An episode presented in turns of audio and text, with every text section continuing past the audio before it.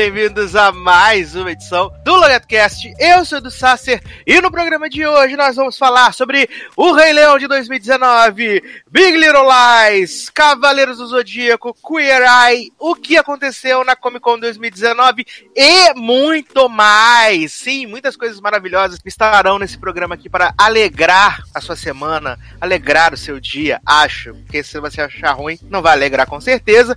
Para falar sobre o melhor da cultura pop, eu tenho aqui o melhor elenco de cultura pop do Brasil. Começando com ele, Marcos Zanon. E aí, beijo. Gente! Hoje foi meio hétero, meio bicha, né? Foi mais ou menos. E aí, coisa, beijo. E aí, brother? Beijo aí nessa punhetinha. uma coisa no meio do caminho, né? Gosto assim. Socorro. É, tá, GLS, né? Simpatizante. é, tô muito lacra, lacratop. Adoro! Você já ouviu a voz dele, Darlan Janeiro? E aí, pessoal, beleza? A gente tá aqui pra falar de Casa de Papel, né? Essa série aí que todo mundo ama, ninguém vê. Socorro, tô fora. Boatos que a temporada foi boa, né? Mas ninguém Se nunca. fosse pra falar disso, eu nem tava aqui, gente, porque esse desgosto eu não dou pra minha mãe. Fala Show! Misericórdia. As pessoas falaram que foi maravilhosa, que não vê a hora que vê a quarta. Ah, mas as parte pessoas, quatro. qualquer coisa, esse maluco Casa de Papel, o maluco caga, passa o papel no cu, joga na tela. Nossa, que subversivo, amei, meu Deus. Melhor série. Cadê. Qual, qual o nome da pessoal? Cadê Lo... Amei Londres, amei Paris, amei Madureira. Tem que as pessoas têm nome de cidade, né? De bairro, sei lá. Isso, de cidade. Amei fulaninho. Eu falei assim, ai gente, tá bom, tentei ver essa bosta, achei um lixo. Felizmente eu não vi isso. Eu vejo Tô Elite, mas não consegui assistir a Casa de Papel. Olha. Misericórdia. Você ouviu a voz dele também, né, Léo Oliveira?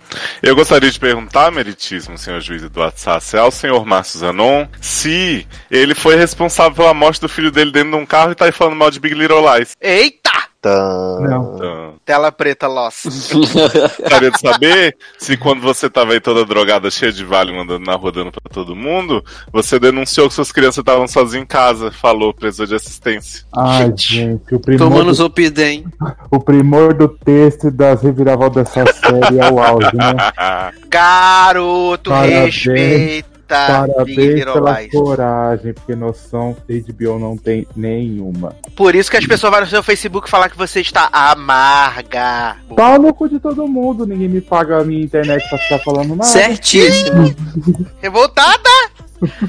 Tá, não, mas o que a gente pode esperar de uma emissora que trouxe pra gente a última temporada de Game of Thrones, né? É isso. É, então, já não espero mais nada. É o Só eu... sucesso do M. A gente pode esperar a euforia que vocês estão amando aí, tá? Então, mas e aí? É, é, Felizmente, Euforia era coisa boa da HBO esse ano, pelo visto. Né? Chernobyl, Mas, esse, já mas esse acabou. episódio foi bem qualquer coisa, o último episódio de Euforia. Cala a boca que não foi, não. Foi chato pra caralho, até porque é o personagem menos interessante que tava em destaque, né? Passa. Felizmente ainda não vi. Quando voltar da minha viagem, verei todos que estão atrasados. Menino, assiste no avião. Não? É. E por último, mas não menos importante, Leandro Chaves. Ai, gente aí, tudo bem? Tô só o Simba aqui tentando rugir pras hienas e sair naquele uau! Assim, né? O Socorro. que, que tá acontecendo? querendo, querendo entender essa analogia. Aqui parado tentando entender essa analogia. Socorro! O que, que tá acontecendo? E aí, Ai, tudo bem com Deus. todo mundo? Com todas e com todos? Que, que bosta, Vocês bicho. vocês deram sorte que eu não gritei lá aquela frase em Zulo do início da música, do ciclo da vida. Ah, Era o que a Simples enfim. esperando. Hã? Era o que a gente tava esperando. Não, Eu tava, eu tava esperando que- você se fantasiar e dançar Lula, Leandro. Pô, Adoro. aí seria o que faltou, né? Tava Maravilhoso. esperando, Leandro, você ter um pouco de expressão, não ser essa coisa mediana, sem É. vida, sem Minha, personalidade. vo- minha voz encaixar na minha boca, né? Pois é. Porque eu não aguento mais falar com você, Leandro, e achar que eu tô vendo um documentário do Animal Planet. E que minha voz está com delay saindo bem depois da, do, do- do movimento facial, né? Ai, Mas, deboches à parte, vamos sem começar. spoiler. Sem spoiler do filme da animação de 94, por favor. Olha aí. Sem tempo, irmão, né? Nessa não. esse, esse foi o maior plot da minha vida, Leandro, falando pra eu não dar spoiler do filme da animação de Ah, 94. gente, só você Aguenta. mesmo. Mas, antes da gente entrar nos deboches à parte de O Rei Leão, vamos falar rapidamente, né? De San Diego Comic Con, né? É, pensei que ia falar Sandy Júnior. De Júnior. Também, o show Seu foi Júnior também, Leózio, vai contar tudo o que aconteceu no show em Brasília. Fiquei preocupado. Olha. Eu falei, que, tá Porra. Léo, conta pra gente, Léo, o que aconteceu no- no show de Brasília, foi maravilhoso? Menino, show maravilhoso que tava esgotado na semana que vendeu, mas eu comprei na quarta-feira, fui no sábado, né? Porque o povo não divulgou que os ingressos estavam à venda, quiseram ficar, ah, esgotou e tal. E aí tava lá os ingressos vendendo sem ninguém saber. Aí cheguei lá, sei lá, tipo uma hora antes do show começar, peguei um lugar bem na frente, assim, maravilhoso, sentadinho, fiquei lá. Tinha uma menina com o namorado do nosso lado, o namorado não saiu do WhatsApp, não saiu do Candy Crush, o show inteiro, a menina desesperada pra ele levantar pelo menos, pra cantar uma música.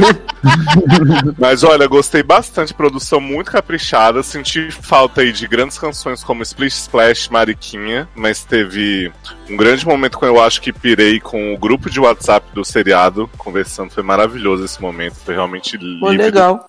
A Sandy, bichinha, acho que ela não tava muito acostumada com a secura de Brasília. A cada verso a bichinha dava uma tossida, assim, né? Porque é realmente bem tenso. Que é Agora, Júnior, É meus parabéns pra esse moço, viu, gente? Nunca critiquei que o jogo virou muito e tava dançando pra caralho, dando um solo de bateria maravilhoso. Uma lapa de braço enorme, esse homem tá. Parabéns, viu? Muito saudável, muito bom. Por falar, em Adoro. lapa, por falar em Lapa de Braço, fui no show da Pink, né, gente? E aí, e aí E aí ficou sem dedo, né, no show da Pink, né? que a Pink tá, tá né, ma- cada dia mais maravilhosa, né? E show incrível, perfeito sem falhas. Fiquei putíssimo porque dois amigos meus foram, polo- poloneses, né? Chegaram lá na hora, perguntaram, então, tem ingresso? Aí a mulher, ah, menino, tem sim, vem cá comprar e tal. Pagaram metade do preço que eu comprei, ficaram num lugar melhor que o meu, fiquei puto. Ah, olha aí. Então já aprendi que não vale a pena comprar ingresso com antecedência. É melhor chegar no dia do show na, na bilheteria e, E falar assim, comprar então, o- tem, então tem ingresso? E os caras falam assim, ah, tem sim, compra aqui, ó. Vem e compra na hora. Então já não compro mais ingresso com antecedência pra nada na Polônia. Ela cantou o Rei do Show, não? cantou Million Dreams, Ela cantou. pendurada? Óbvio, né? Ela saiu do lustre. Ela começa o show. ela- o show dela começa ela saindo uma bola de luz do, do teto e no final ela acaba também Entrando É. na nave da Xuxa. Faz- Não, fazendo um moonwalk no, no- voando no meio do estádio, assim, cantando Soul Watch na cabeça das pessoas. Maravilhoso. Que Ah, maravilhoso. Então, assim, show se- sem sacanagem. Quando ela for ao Brasil, gente, vá, porque vale a pena. É um dinheiro bem gasto. Pra dizer a verdade, ela vai vir, né, no Rock in Rio. Não, mas eu não sei se vai ser igual, porque era um festival, né? Eu- eu- como É. o show era turnê, então tem uma estrutura muito maior e tal. Focando todos os hits, eu vi que a pizza. A Pit, a Pink só tem. A Pink Real só tem hit. Porque eu conhecia todas as músicas que ela cantou. Até as músicas flop do CD novo eram boas. Então, assim, show perfeito. Amei. É, a, a Kátia, quando veio no Rock in Rio, conseguiu trazer uma parte da estrutura, né? Ela conseguiu fazer É. uma parte. Geralmente eles conseguem, mas, por exemplo, o show dela foi duas horas. Do Rock in Rio, acho que deve ser uma hora e meia. Então ela vai ter que cortar algumas coisas e, e tem, tipo, uma, tem um momento maravilhoso. Porque, assim, você sabe que a Polônia é esse país super homofóbico, né? Uhum. Então tem, uma, tem um momento maravilhoso do telão lá, quando ela vai cantar About Us, que, tipo assim, vai falando, vai mostrando, assim, tipo, a trajetória dela desde sempre, falando do fato dela ser, tipo, Rebequinha Guzmão e tal, blá blá, blá masculinizada, é, mostrando como a, a galera LGBT, tipo, ajudou ela ao longo da carreira, blá blá blá, e aí, tipo, maior bagulho militância mesmo, sabe? Tipo, postou e aguardou os likes. E aí, tipo, todo mundo, tipo assim, aplaudindo pra caralho. Então, assim, foi bacana, sabe? Foi, foi bem legal. Eu fiquei bem feliz com o show, de verdade. Vocês viram que Ex-Tina Aguilera tava lá na Rússia, aí a- abençoou um casal gay no meio do show? Ah, é? Aham. Gente, Querendo mas ser Cristina faz show? Cristina querendo ser presa. Ela tá fazendo, viado. Viado, ser que ela banida, tinha né? desistido. Não, ela tá fazendo. Ela tá fazendo uma parte da tour em Vegas, aí ela faz uns dois, três shows fora, volta a fazer Vegas e aí volta pra, pra fazer tour. Mas ela não É, tinha inventado uma gravidez pra não fazer esses shows? Menino, acho que não, acho que não teve gravidez nenhuma, não. Acho que era tudo fake news. Ah, Era McDonald's, viado. Era Isso foi o resumo da, CC, da CCXP, não, da SDCC, viu, gente? Espero que vocês É, tenham gostado. é, espero que tenha gostado. Não, vamos lá. Vamos voltar aqui agora pro resumo da Comic Con, né, desse ano, que foi uma Comic Con bem mais fraca em, em coisa de conteúdo, né? Porque a gente sempre tem muito conteúdo, mas esse ano Universal não foi, Sony não foi, Warner não foi. Então a gente teve pouco conteúdo, né? A gente teve, é, é, entre os trailers que foram divulgados na Comic Con, a gente teve Top Gun Maverick, né? O Tom Cruise entrou lá de, de penetra pra poder falar Porra, sobre esse filme que todos esperam, né? Garoto, respeita as pessoas dos anos 80 que tá esperando pra ver o Tom Cruise de novo. Não seja assim. Tom Cruise tá aí malvado. fazendo filme velho de novo, continuação de filme velho dele pra sempre, gente. Todo filme desse homem é filme velho que ele faz continuação. Gente, Leoso, olha, cuidado, hein? E aí a gente também teve, no, no caso foi no evento paralelo à Comic Con, né? A gente teve o lançamento do segundo trailer de It, né? O, o It 2, It capítulo 2. Que aliás, até hoje saiu a notícia de que o filme vai ser pra maiores de 18 anos, né? E o trailer tá bem Ah, bom, Vai cara. ter a orgia lá das crianças. Adoro, né? Então, adoro terror pornô. Então vai ter a classificação de 18 anos. Nós também tivemos o trailer. Não foi nem um trailer, né? Foi um featurette que eles liberaram de Exterminador do Futuro Dark Fate. Uau, hein? É. Eu cheguei E- Dark. E além disso, a gente teve é, os painéis do- do- das emissoras, né? Confirmaram que Agents of Shield vai chegar ao final na sétima temporada, que vai ser exibida na próxima Summer Season, né? Todo Então, mundo chorou litros, Oh, né? Vai fazer uma falta. Né? É, além disso, liberaram lá os, os videozinhos que eles sempre liberam de temporadas das séries da CW, né? Do Arrowverse. Então a gente teve o, vi- o vídeo da temporada final de Arrow, que mostrou né, lá os, uns trechinhos que eles acabaram de começar a filmar a temporada. Teve Super Grelo também, Legends of Tomorrow. Flash, que a gente descobriu que o vilão da temporada vai ser Morrinder. Afe Maria. E a gente teve a revelação nessa na Comic Con, né? Que na Noite One vai voltar, né? Ah, não é. acredito. Não acredito. Fiquei chocado com essa Foi a notícia mais impactante dessa Comic Con. E aí, é. Eu amo CW fazendo os vilões tudo do, de Lost. Aí Morrinder antes. Ah, não, não é Lost em É, Heroes. Heroes. Viajei.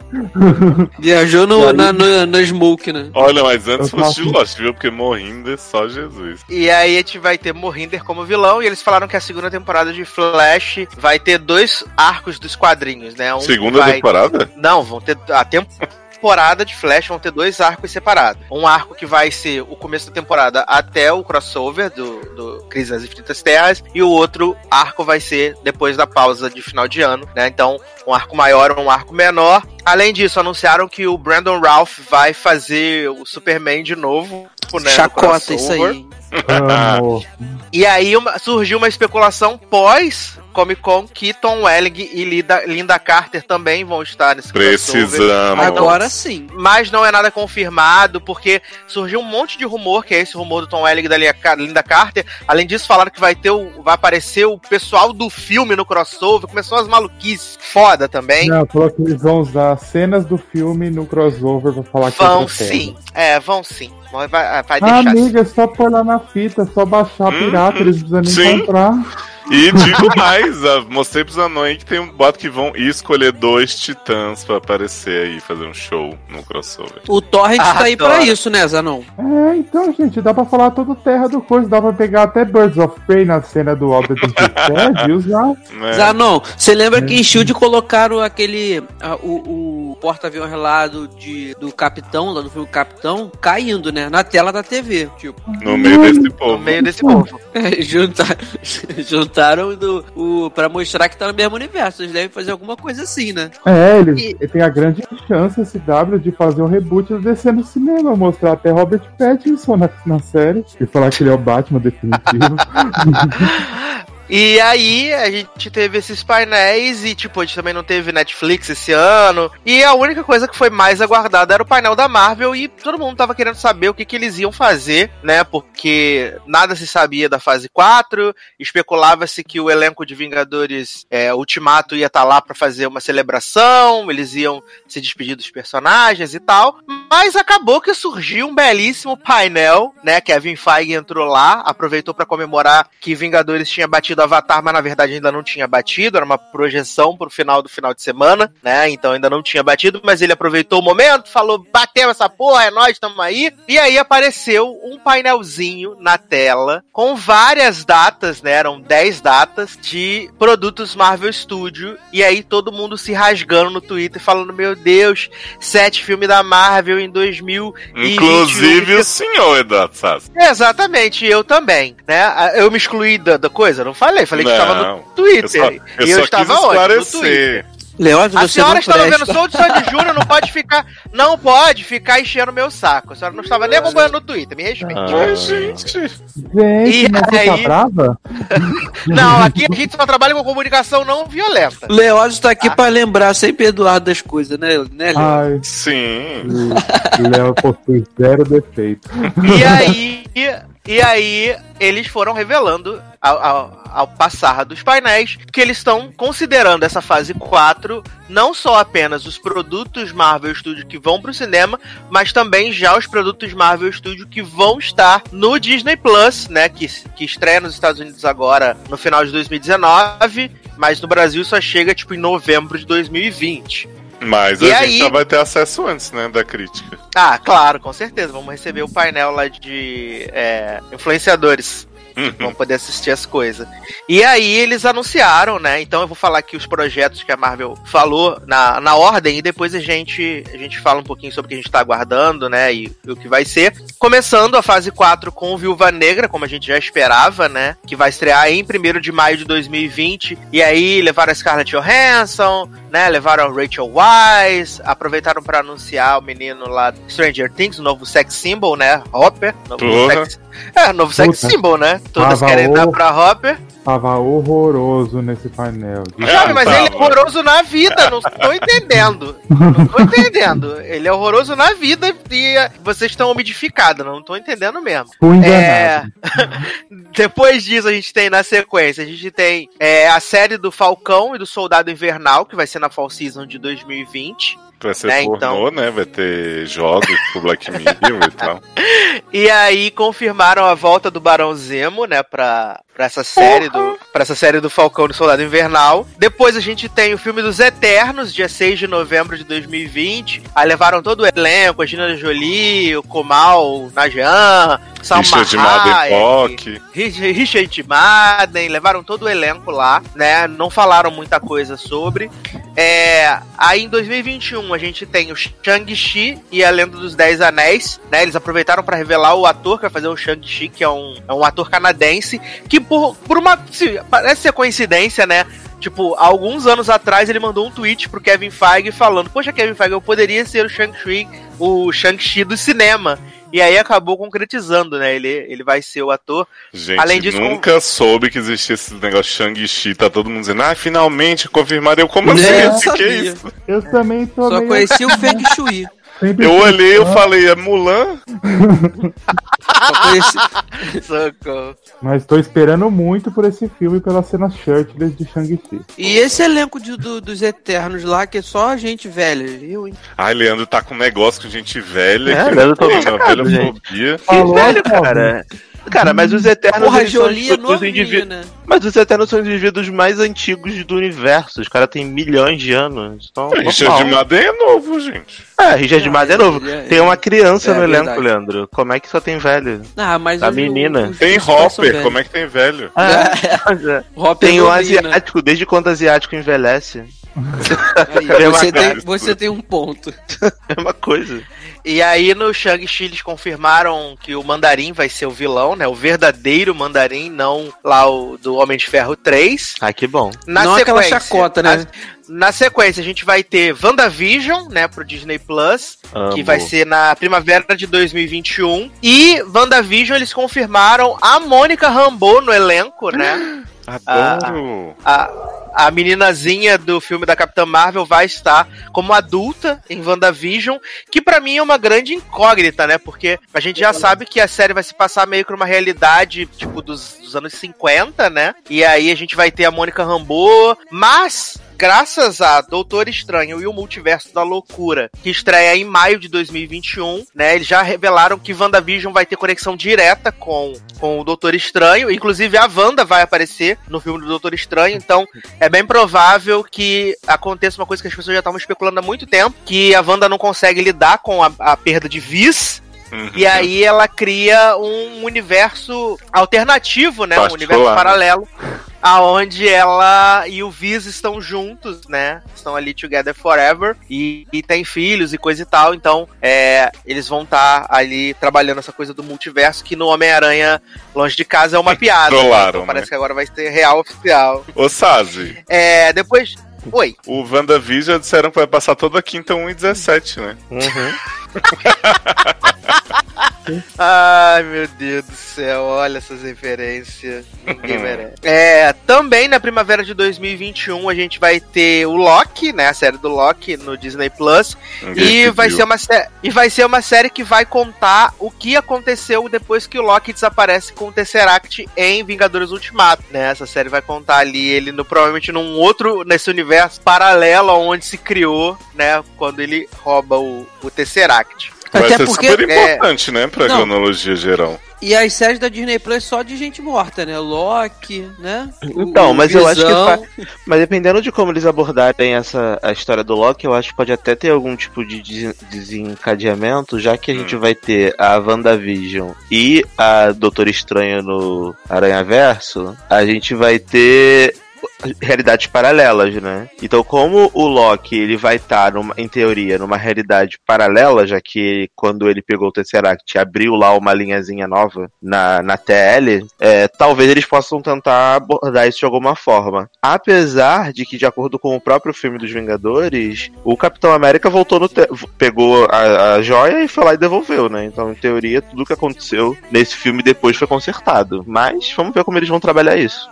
Além disso, é, na, pri- na Summer Season de 2021 vai estrear a série animada da Marvel, né? Que é o What If. E aí eles, eles revelaram todo o, elenco, todo o elenco que vai dublar, que é basicamente todo o elenco do, do Marvel Studios vai dublar os seus próprios personagens. Cris Elba vai o fazer? If, sim, todo mundo vai fazer. É por isso que Cris não Porque- assumiu ainda, Zanon. Porque não foi jantar, não tava nem mais aqui. Ah, e aí e aí essa série é ela é ela vai ser vários contos separados né onde como o título diz, se tivesse acontecido tal coisa, como seria o universo. Então, cada historinha vai ter começo, meio e fim, e elas vão ser narradas pelo Jeffrey Wright, né, o Bernard de Westworld. Ele vai vai ser o fio condutor dessas historinhas aí de What If. Na Fall Season de 2021, a gente vai ter a série do Gavião Arqueiro no Disney Todos Plus. querem, né? Uh, Né, Quero mais, mais um personagem morto, né? com Jeremy Renner. E em 5 de novembro de 2021 a gente vai ter Thor 4, né? Ou Thor Love and Thunder. Ah, eu amo esse título. e aí eles a- levaram pro elenco Natalie Portman, que vai estar de volta, né, a- ao Marvel Studios, e ela vai ser a Thor nesse quarto filme, né? Além disso, também confirmaram que Valkyria vai estar procurando sua rainha, Preciso. e o, James, e o James Gunn disse que Thor 4 vai se passar antes de Guardiões da Galáxia 3, né? Porque tava todo mundo muito preocupado. Ai meu Deus, Thor 4 vai ser depois dos Asgardian da Galáxia. Não, vai ser antes, né? Na, na, na linha cronológica, Thor É, mas não 4 faz vai. sentido, né? Porque no fim de Ultimato o Thor sai aí- com ele. Então... Mas aí a gente guarda na fanbase e finge. É porque não estão afim de fazer fazer. Guardiões 3 e nem precisa, né, gente? Um beijo no coração. É, eu acho, assim, eu acho que em relação a essa questão do Guardiões, eles podem criar algum tipo de trama no Thor 4, que beleza, o Thor tava dando um rolezinho de nave com eles e Uhum. aconteceu alguma coisa, ele precisou voltar ou ficou indigno por algum motivo e devido a isso, é, tem todo o plot dele com a Jane Foster e aí depois do plot da Jane Foster, ele pode ter que se encontrar novamente com Guardiões, não sei. Ou algo do tipo. Eles vão sim. desenvolver, né? A Marvel sempre fez essas loucuras e sempre deu certo. É, não é A- DC, né, gente? Pode Tem confiar. A, crédito. su- né? a surpresa é a Natalie voltar, né? Porque ela que tava esnobando, né? Que saiu tudo depois do É, o né? nome disso é dinheiro, né, jovem? É, pois é.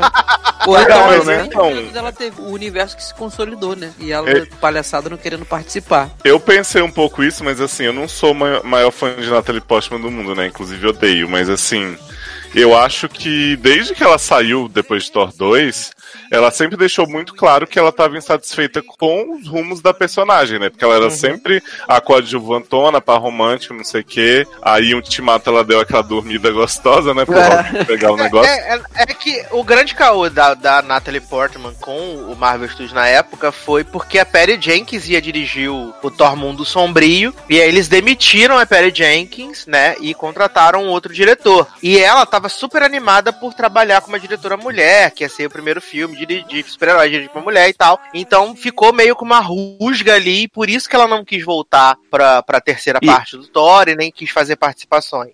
E ela também, É. como o Léo falou, ela ficou puta porque a Jane Foster era, tipo, nada. É, ela, Ela era era só a objeto mulherzinha que criava problema pro Thor e o Thor tinha que resolver. Então, assim, ela falou, cara, se vocês querem que eu participe, então me dá um- uma função. Sim. Eu só vou E participar assim, se me derem uma função. Apesar de eu não ser fã dela, eu já tô achando maravilhoso, torcendo muito, batendo palma, só pelos nerds mágicos que estão dizendo assim, "Ah, ela não é o Thor não, mano, que isso? ah." Não, né? Não. Toda a palhaçada que aconteceu com a Brie Larson em relação a, tipo, ai, como assim?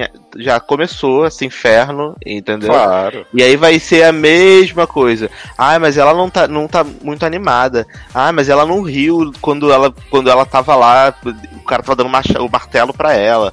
Ah, mas ela não sei o que. Ah, mas a personagem dela no Marvel Studios sempre foi sem graça. Então, gente, as pessoas já começaram a arrumar desculpa, de arrumar para poder odiar a mulher, a personagem, antes mesmo de talvez a história começar a ser filmada. É. Então, Cara, assim- que vai fazer dinheiro pra caralho, ela vai mandar bem porque ela é boa atriz, apesar de não Eu Vem acho, Oscar. eu acho que Oscar. assim, essa questão aí dela, ah, não querer participar e tal, ela teve mesmo motivo e tal. Ou a personagem não era bem escrita, ou- mas enfim, eu acho que ela também meio que se precipitou. Porque eu, quando conheci a Jenny Foster uns, anos atrás, e aí fiquei, aí descobri que ela era a Thor também, Thor Jenny Foster e tal, que Thor tinha também. to- é, que tinha um- todo um arco, né? Da, ela virar Thor. Eu acho que intrinsecamente, cara, se é, o universo dando certo, eles iri- iriam fazer isso, sabe? Assim, pra continuar com, com as histórias do Thor. Então, acho que a questão da personagem aí talvez tenha sido um pouquinho demais, assim, mas também a gente eu não posso chegar e acusar porque eu não sei as tretas que rolaram no bastidor, nos bastidores, mas enfim, o importante é que ela e voltou. o povo né? fala, né, Leandro, como se Thor fosse um grande personagem, sendo que ele só presta em Ragnarok, Ragnarok. e nos Exato. filmes de grupo. Então, Verdade, verdade, verdade. agora que vai ter o Akatakiki e Tessinha envolvidos no projeto, eu tenho certeza que Natalie vai brilhar muitíssimo. Sim. Até porque esse Taika, ele tem uma outra pegada, né? Os diretores do Thor 1 e Sim. 2, esses caras eram delusional, eles faziam Cara- um filme... Parecia que tava vendo Shakespeare. Era dilema. Isso! O Ah. diretor do 2 do dois não É um foi saco. o, o Kenneth Branagh? o- Não, lá. o Kenneth, Bra- o Kenneth Branagh é o diretor Foi. do primeiro. O diretor do segundo Do é primeiro? o Alan Taylor. Ah, não foi os do mesmo, dos dois? Aquelas duas Não. merdas foram feitas por pessoas diferentes? Tô chocado. É o Alan Taylor, que é, era, né, muito conhecido por dirigir episódios de Game of Thrones. Ah, tá explicado Ah. porque, Nas primeiras Tá temporadas. porque o 2 Nas consegue temporadas. que o 1. Mas também a história é um Porque- lixo, né? Aham. Vamos deixar só nas costas do diretor, né? A história é um lixo. Mas ele não era roteirista também? Não, só diretor. Ah, mas o, o diretor escolhe o roteirista, né? Não, jovem, a quem dirigir o filme era a Perry Jenkins. A Perry Jenkins foi demitida, Aí ele saiu- entrou, ele entrou depois que o projeto tava rolando, já, já tava no esquema. Hum. Entendi. Por isso que escolheram Alan Taylor, porque ele é um diretor que não é um diretor autoral. Olha, Entendeu? Taylor, Ele- você não tá aqui pra se defender, mas mandou muito mal, viu? Entendi, mas só pra, só pra falando em geral do, do painel da Marvel, eu achei muito legal, real. achei- eu tava vendo aqui no YouTube, né, depois, eu achei bacana a forma como eles fizeram. Fiquei muito feliz com a diversidade do elenco de Eternos, achei que vai ser super, super legal mesmo. Eu não faço ideia dessa história, não conheço nada, mas fiquei muito animado com com os atores que eles escolheram. Acho que vai dar super certo. Adoro o Salma Hayek, né, gente? Salma Heineken. Então, tipo, então, tipo, eu acho que achei maravilhosa a escolha, a escolha dela pra líder dos Eternos. Gosto de Angelina Jolie. Gosto do maluco lá do, do Bodyguard, apesar da série dele ser uma bosta. Gosto, tipo, de praticamente todo mundo que foi escolhido, então tô bem feliz. Gostei muito da, da do anúncio de WandaVision e da do Doutor Estranho, do, do Aranha Verso lá, né? Do Madness Verso. Acho que Wanda vai ser a vilã do filme. Já, já vou lançar aqui. Eita. Inclusive, conver, inclusive, co- conversei muito com a Erika sobre isso e, e concordo muito com, com o que a gente conversou, que eu não vou falar aqui, mas que a gente acha que ela vai ser a vilã devido a essa questão da perda lá do Viz e de, tudo de tudo, que ela vai criar a realidade de tudo lá. E, e pelo fato dos caras terem falado que vai ser o primeiro filme de terror da Marvel. Então eu acho que vai ser bem diferente, Ah, bem, ba bem bacana, né? E é, um outro filme que eu também tô bem animado, por incrível que pareça, é Viúva Negra, porque eu gostei bastante também do elenco, aquela Florence Pugh, Pugh, Pugh, Florence Pugh. eu achei ela que vai ser a Black Widow Buddy da, da Viúva Negra lá, a outra Black Widow. Hum. Eu gostei da atriz, eu dei Gavião, uma, pesqui- é, dei uma pesquisada nela, achei bem bacana e eu acho que pode vir coisa boa por aí real. Então, Marvel tá de parabéns, assim, zero defeitos. Menos com a Vamos série do. Gavião e Gavião e Viúva Negra. que é- Porque a série do Gavião não vai ser do Gavião, né? Vai Não, da vai ser da dele. filha. É, podia ser então, da Chorona. Tipo, por mim, tá de... Ah, porque queria. Meu sonho ter a série da, da Chorona. Então, assim, é uma fase que grande parte dos leads dessa fase são todas mulheres, né? Então, é, é uma parada bem interessante, vai. Porque até mesmo no Doutor Estranho do, do Madness Verso, a, a Feiticeira Escarlate, ela vai ser, tipo, a, a sidekick dele no filme. Sim, então, vai ser o Hulk. ela vai, né? então ela vai ter, tipo, um grande papel na história também. Então, se você parar pra pensar, dos grandes filmes que vão estrear, a gente tem a Black Widow, que é a mulher líder. A gente tem Eternos, que são duas mulheres liderando, que é a Salma Hayek e a Angelina Jolie. Tem o, tem o Richard Maiden lá. pode ser uma Heineken supernaturalmente. Ah, é Salma Hayek, eu chamo ela de Salma, Salma Heineken sempre. Salma Heineken e Angelina Jolie. A gente tem o, o Doutor Estranho e agora a gente tem o Thor com a, a Tora, né? Que é a, Tora. a Natalie Portman. Então, assim, é, um, é uma fase onde são praticamente todas as mulheres, tudo que o povo sempre pediu, né? E os na- X-Men? de forma natural. Vai os vir, X-Men né, vão, vão vir em algum momento da história da Marvel. Então a gente tá. A, mística vai ser a, a Jennifer Lawrence? E, Ah. e aí, no final do painel, né, o, o Kevin Feige falou assim: ah, gente, não vai dar tempo, tá acabando, não vou conseguir fazer essas, falar as coisas tudo, mas temos um anúncio pra você. Aí entrou o Mahershala Ali, né, no palco e botou o bonezinho dele que estava escrito Blade, né, porque Mahershala Blade. vai ser o novo Blade, mas ninguém sabe se é um filme do Blade ou se vai ser uma série do Disney Plus. E o Kevin Feige também falou que já estão confirmados Pantera 2, Capitã 2, Guardiões da Galáxia 3, X-Men e Quarteto Fantástico. X-Men não, agora- mutantes, né? É, tá, whatever. Como a gente tem agora, no final de agosto, a D23, e vai ter o painel da Marvel no dia 25, se eu não me engano, no sábado, é, provavelmente eles vão falar sobre esses projetos que eles não revelaram na Comic Con e que deve ser é, ali pra 2022 e 2023, né? Porque a gente só Ai, viu. posso falar? 20, podia, 21. ser, podia ser tudo 2021, um filme por mês, gente. Tá pouco. Que isso, É. jovem? A Concordo gente, com não o vai, a gente não vai ver nada da DC mais, não. Essas bostas de Coringa aí. Põe tudo de Marvel, não tem mais Fox, sabe? A Garoto, respeita tudo a Coringa também, que, né, vai, que vai estrear em Veneza. Respeita a Coringa. Ah, grandes merda. Filme que o Coringa é irmão do Batman, viu, gente? Spoiler. Uhum. Ridículo. Inclusive, nem E precisa aí? mais ver, né? E aí, então, é, vão ficar essas, essas surpresas aí. E aí até perguntaram: ah, o Kevin Feige vai falar sobre o resto da fase 4 no na D23? E parece que não. Parece que a fase 4 são só realmente esses 10 projetos Só Entre- tudo isso. entre 2020 e 2021, né? E é, acho que o grande desafio pra Marvel, de certa forma, é que como as, a- a- as produções do Marvel Studios pro Disney Plus vão estar conectadas realmente, não tipo easter egg igual era em Agents of Shield, mas elas vão estar diretamente ligadas ao que vai acontecer no universo do cinema, eles têm que ter a capacidade de levar as pessoas a assistirem esses, esses conteúdos que vão ser Sim. É. exclusivos pro Disney Plus. E vai né? dar muito prejuízo o Disney Plus, né, sabe? Parece que sim. O povo tá Só dizendo vai aí dar que ano lucro que lá no vem. Quarto ou isso. quinto ano. Ano que vem a Disney vai ter um- uma época de vacas magras, assim, porque ela vai faturar, parece que 100 mil a menos, né, do que ela faturou esse ano. Um quarto do que ela faturou Isso. esse ano. E aí vai ter muito prejuízo com a Disney Plus, que é muita estrutura, muita coisa, né? que tem Mas que aí é porque a pessoa não sabe fazer conta, porque se estrear uma série, né? lá no Disney Plus e tipo 50 é, é, milhões de pessoas assistirem no, no dia que lançar, imagine Tipo conver- Stranger Things, né? É, imagine convertendo isso para um bilhete de cinema. Olha aí. Pois é. Agora sim, eu só acho que eles poderiam aqui, eles já, já viram que o Brasil é um mercado para isso, sabe? Tanto para cinema quanto para streaming. Acho que não precisava demorar tanto em países como o Brasil para chegar um ano depois, praticamente, o, o serviço, sabe? É, talvez não que vá prejudicar, claro que não. Mas eu acho que seria até melhor para, sabe? Eu acredito que por ser, por ter muita coisa, não só Disney animação ou Disney série, mas da Marvel mesmo, tudo da Marvel vai estar lá. Eu acredito que, que teria um, sabe, as pessoas iriam iriam aderir muito fácil ao serviço. Igual Não, a mas, Disney- mas, a Netflix. mas a verdade é que o Brasil, assim, a gente não vai perder nada, porque o serviço chega aqui por volta de setembro, outubro do ano que vem. E a primeira série do Disney Plus, ela só é pra Fall Season de 2020. Então, é, ah, quando, entendi, quando já verdade. tiver, entendeu? Já vai estar tudo. Porque ela estreia agora no É, final do ano nisso. nos Estados nisso. Unidos.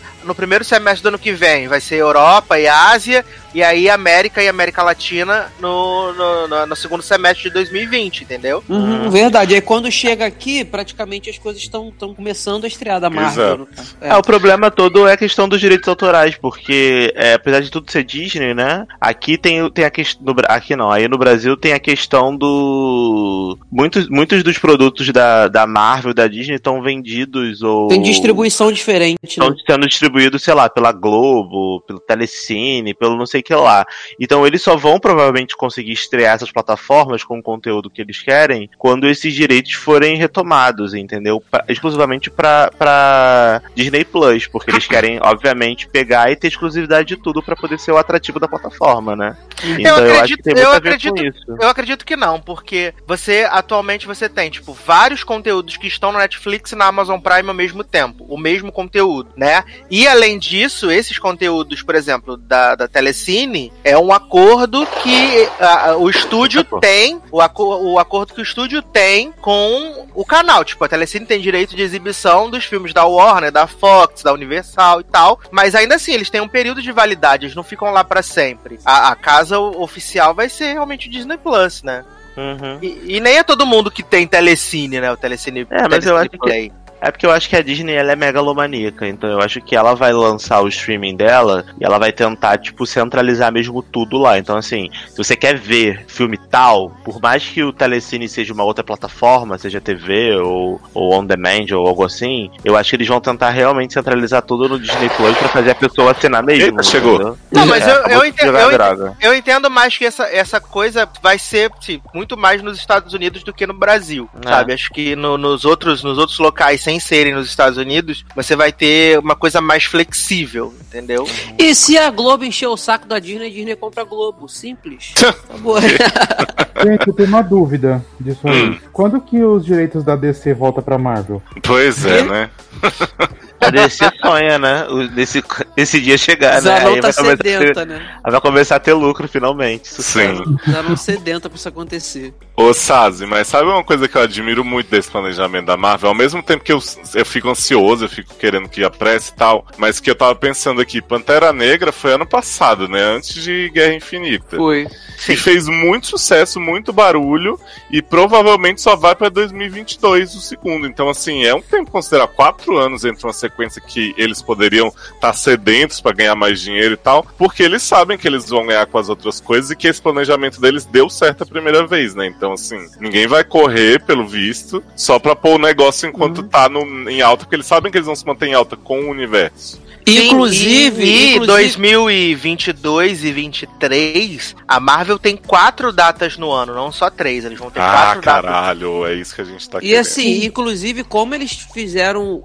Eles tiveram esse teste aí de 10 anos da primeira, da primeira, né, segunda, terceira fase toda, que foi um sucesso, eles têm, eu acho que fica mais fácil de você querer arriscar, sabe? É, contando que, assim, a chance de, de dar certo novamente é grande, entendeu? Então, é, é aí estão indo com tudo mesmo, assim. E, e, assim, a gente, eu pelo menos, eu confio, sabe? Eu tava até falando pro Eduardo assim, eu falei, cara, tudo que anunciaram tem muita coisa que, assim, é, é, não é que eu não me empolguei, mas eu não sei muito o que esperar. Principalmente dos Eternos, que eu não conheço nada, mas eu confio, porque eles fizeram um trabalho tão bem esse, ao longo desses anos todos, apresentaram tantas coisas boas que, assim, a gente só confia, entendeu? Que vai, vai vir uma parada boa pra você novamente. Então, isso aí que, que mantém, assim, o, o, o- a esperança e o hype sempre lá no alto com a Marvel. Pelo menos eu. Não, Até eu, mundo, né? Até eu que sou DCZ, filho, já tô confiando já. Depois É É, credibilidade, desse né? jeito. Quando, quando, quando um estúdio faz um trabalho bem planejado, você- ele acaba ganhando a credibilidade e a Sim. confiança do público. Então, Exatamente. por exemplo, eles trazem umas paradas que ninguém faz ideia do que que é, por exemplo, Eternos ou Shang-Chi, ou tipo, eles se arriscam fazendo umas paradas meio loucas assim. Porque, porra, ano passado eles, os caras fizeram um filme da Capitã Marvel que, tipo, ninguém tava dando nada. O próprio Homem de Ferro no E o início, filme né? foi lá e fez um bilhão, sabe? Então, assim, é, chegou num nível que não importa o que que tá sendo lançado ou qual o herói. Se é MCU, a gente sabe que vai ter uma qualidade média e que vai ter uma conexão pra algo maior no futuro, então todo mundo vai ver. Não importa, É. entendeu? Uhum. É isso. Isso é louvável. É, é- é aquela questão do marketing, do branding, né? Eles conseguiram conectar tudo num branding só. Por isso que eu acho que essas séries do Disney Plus, isso vai fazer sucesso pra cacete. Eu também entendeu?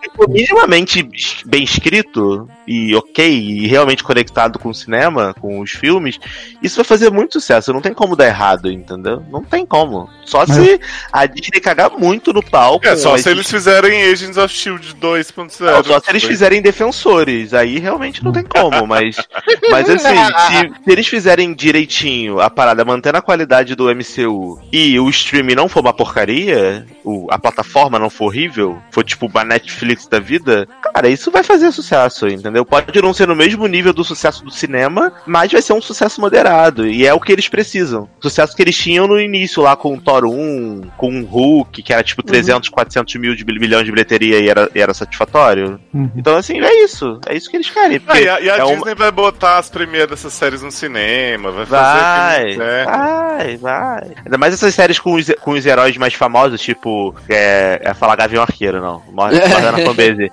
Com o Falcão, com o. Com o. O Soldado Invernal, que são Ah, com personagens certeza. conhecidos. Com certeza que eles vão fazer algum evento especial, assim, alguma Também coisa pra acho. chamar o marketing. Então, cara, falo com tranquilidade que vai ser um sucesso aí. Não tem como dar errado. É, pra gente fechar esse bloco da San Diego Comic Con também saíram os trailers da, da nova temporada de Westworld, né? Ah, E Ah, Apareceu o Rodrigo Santoro, né? Então o Rodrigo Santoro não está morto, o Rodrigo Santoro está vivo. É, além disso, vimos Maeve no universo nazista. E aí. Parte ter- nazista. isso que eu ia falar. Shogun nazista. É Jogo Dolls, nazista. é Todo mundo pediu. É Dolls versus- versus favorita vai ser pra temporada. Adoro. E além disso, vimos Dolores, né? E Tessão Thompson aí de volta. Procura Também. sua rainha. Ah, é. Foi Também. procurar, lá, foi procurar no Parque Nazista. Se Tessa fizesse Valkyria sapatão em Westworld, eu assistiria. E, e também apareceu o personagem do Aaron Paul, né? Que é um cara lá que conhece esses robôs e fica meio que encantado pela Dolores. Então, a- v- vamos ver no que vai dar. Inclusive, até o, o Damon Não Lindelof vamos, né? falou, que essa, Eu- falou que essa temporada vai ser mais simples, né? Vai ser uma temporada menos complexa do que foi a segunda, porque ele viu que afugentou muita gente. Então, né? Agora é um pouco tarde, querido, pra você querer fazer. querer fazer standalone. A nova GOT, né? A nova Dark.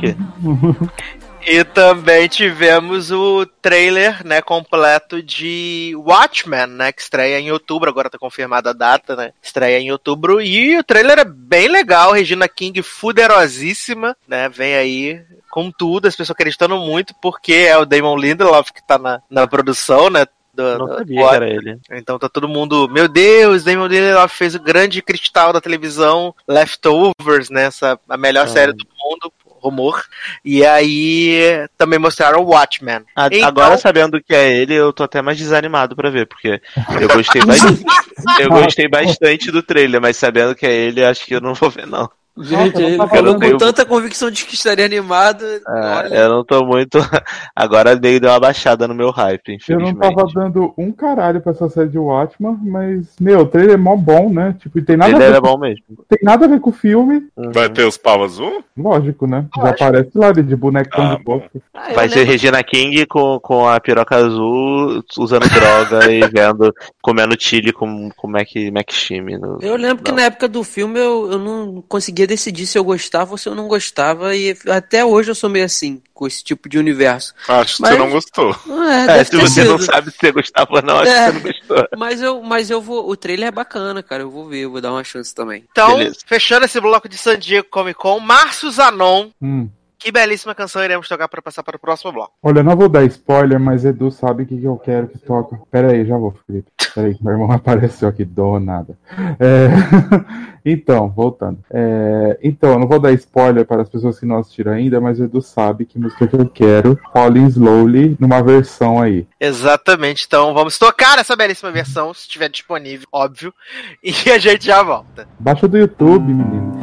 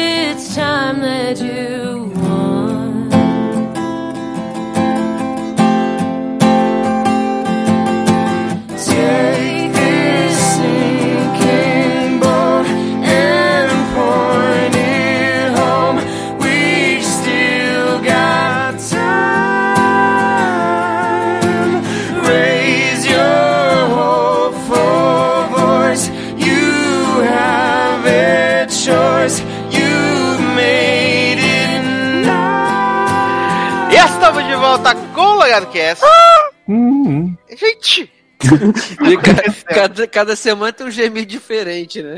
Gemidão do zap. E agora vamos falar aí, né, de dois filmes maravilhosos, né, de propriedade. Mentira, um não é de propriedade. É, um é Disney e o outro é Sony, né? Que aliás, um desses filmes está aí chegando na barreira de um bi, né? Ah, e pra poder garantir a continuação. né? Ah, exatamente, Ah. né? Importante se não chegar, isso. se não Tanto que- chegar em um bi, né? tanto que nem anunciaram no painel, né? Outra sequência, né? Por isso. Não tinha chegado ainda. Tô esperando, né? Então estamos falando de Homem-Aranha longe de casa, eu ia falar de volta ao lar, mas é longe de casa, né? Sequência aí do filmezinho estrelado por Tom Holland, né? E agora ele está como? Apaixonado por Zendaya, fazendo papel de Zendaya, e indo curtir Respeita uma... a Zendaya, garoto. Viado, mas eu não tô desrespeitando, só tô falando que Zendaya tá fazendo o papel de Zendaya. Ela é a Mas é Rue sem nunca ter usado droga. Entendeu? E agora estamos falando sobre um filme, um filme de herói que na verdade fala sobre Young Love, né? Que fala sobre Eurotrip. Fake news. Fake news. Exatamente, Ó. sobre Bolsonaro. Que é esse filme maravilhoso aí que tem no elenco Jake Gyllenhaal, né, como Nossa, Mysterio. hein? Querendo E comer que- com Holland toda hora esse homem. E que Ah, todo eu mundo ficou vendo. assim, ai gente, será que Jake Gyllenhaal é vilão? Olha, será que ele é? Nossa, quem Ó. poderia prever, né? É. Eu amo, eu amo, eu amo vilão, essa, né? eu amo essa inocência das pessoas, né? Que fica assim, gente, será que ele vai ser o novo Homem de Ferro? Eu assim, gente, pelo amor de Deus, né? É óbvio que esse homem É um cara é chama filha da Mistério. puta. Não tem como ele ser, não ser vilão, viado. E aí, a, a trama é muito simples, né, na verdade. O Peter vai pra Europa com a excursão da escola, né, e lá ele tem, tá tendo uns eventos. Começa, a primeira cena mostra o México, né, Maria Hill e Nick Fury chegando numa cidadezinha no México que tá to- totalmente destruída por um elemental de terra, e aparece esse cara, né, com poderes, e lá pedindo esse elemental destruir as coisas. E aí, esse elemental, só que agora um da água, aparece no meio da viagem Homem-Aranha, e aí nós somos apresentados a esse moço, Jake Gyllenhaal Mysterio, né, que é o grande herói que veio salvar todo mundo, porque Peter fala o quê? Estou de férias, não sou obrigado a ser Homem-Aranha. né? Então, pro irmão. Exatamente. Tia May fica falando, jovem, leva a roupa de Homem-Aranha. E Peter fala, tia, estou de férias, não vou levar roupa de Homem-Aranha. Que, aliás, é maravilhosa a cena quando ele passa na alfândega, né, e abrem a mala dele e a tia May botou um bilhete. Peter, esqueceu isso aqui. e aí ele fica olhando pra mulher da alfândega, a mulher da alfândega olhando pra mala. E aí, meu Deus, o que tá e aí acontecendo? ela fala, Aí não ela pode fala, trazer banana, né? É. Exatamente. Di- Divulgação. A Anitta cada vez mais divulgadora, né? Agora no filme da Marvel com Banana e Becky G. Então, eu gostei muito desse filme. Eu fiquei bem impressionado porque é, eu achei que foi uma história muito inteligente, assim, que eles fizeram. Eu. Eu gostei do fato do Peter estar, tipo, traumatizado ainda. Porque, né, a gente acabou de passar por um evento mega bizarro. Até eu estava- morreu por cinco anos, voltou e foi pro espaço, lutou com um titã muito louco. Então, assim, é uma parada muito megalomania que aconteceu em, na- no plot lá dos Vingadores. E a gente tem que lembrar que ele é um maluco que tem, tipo, sei lá, 16, 17 anos e que ele queria ser só o amigo da, da vizinhança, entendeu? Ele cuidava do, do- da, da galera batendo carteira na rua. Era isso que ele fazia. Aliás, vale dizer que a cold open desse filme é maravilhosa com aquele vídeo de homenagem aos Vingadores. Viado. Todo Quando- mundo É rindo e eu chorando. Quando começou a tocar o Whitney, eu fiquei assim, que? Que isso? Jovem, eu chorava nessa cena e todo mundo rindo. Chorava, Leandro. É igual o Shallow, mas não era Shallow. Shallow. Cara, eu, chora, eu chorei quando eu vi a foto do Tony Stark, quando eu Ah, vi Caralho, esse vídeo é muito engraçado. Porra, é, é muito, muito genial, engraçado. né? É Leandro, me ajuda a te ajudar, caralho. Porra, era, E, é uma e piada. eles, expli- e eles Eu explicando o esquema do Blink, né? O blip. Que É, aí isso, isso é bem legal, assim. Eu achei É. que foi uma saída muito Cara, boa e de e amei. forma simples, né? Eu Sim. também. Ele estacando a bola de basquete, o cara que vai receber na hora era blipado, aí sumia. E depois, quando voltou, a mesma coisa, o cara volta no mesmo lugar e toma a bola na cara. Assim, eu achei Sim. bem. O jeito que eles lidaram com o humor, primeiro porque assim, né? Todo mundo sumiu, te amei, as crianças tudo, né? Aí ficou aquele japinha lá que, que envelheceu e tal pra ficar da turma deles. E eles levaram isso com um deboche, que foi maravilhoso. O filme inteiro.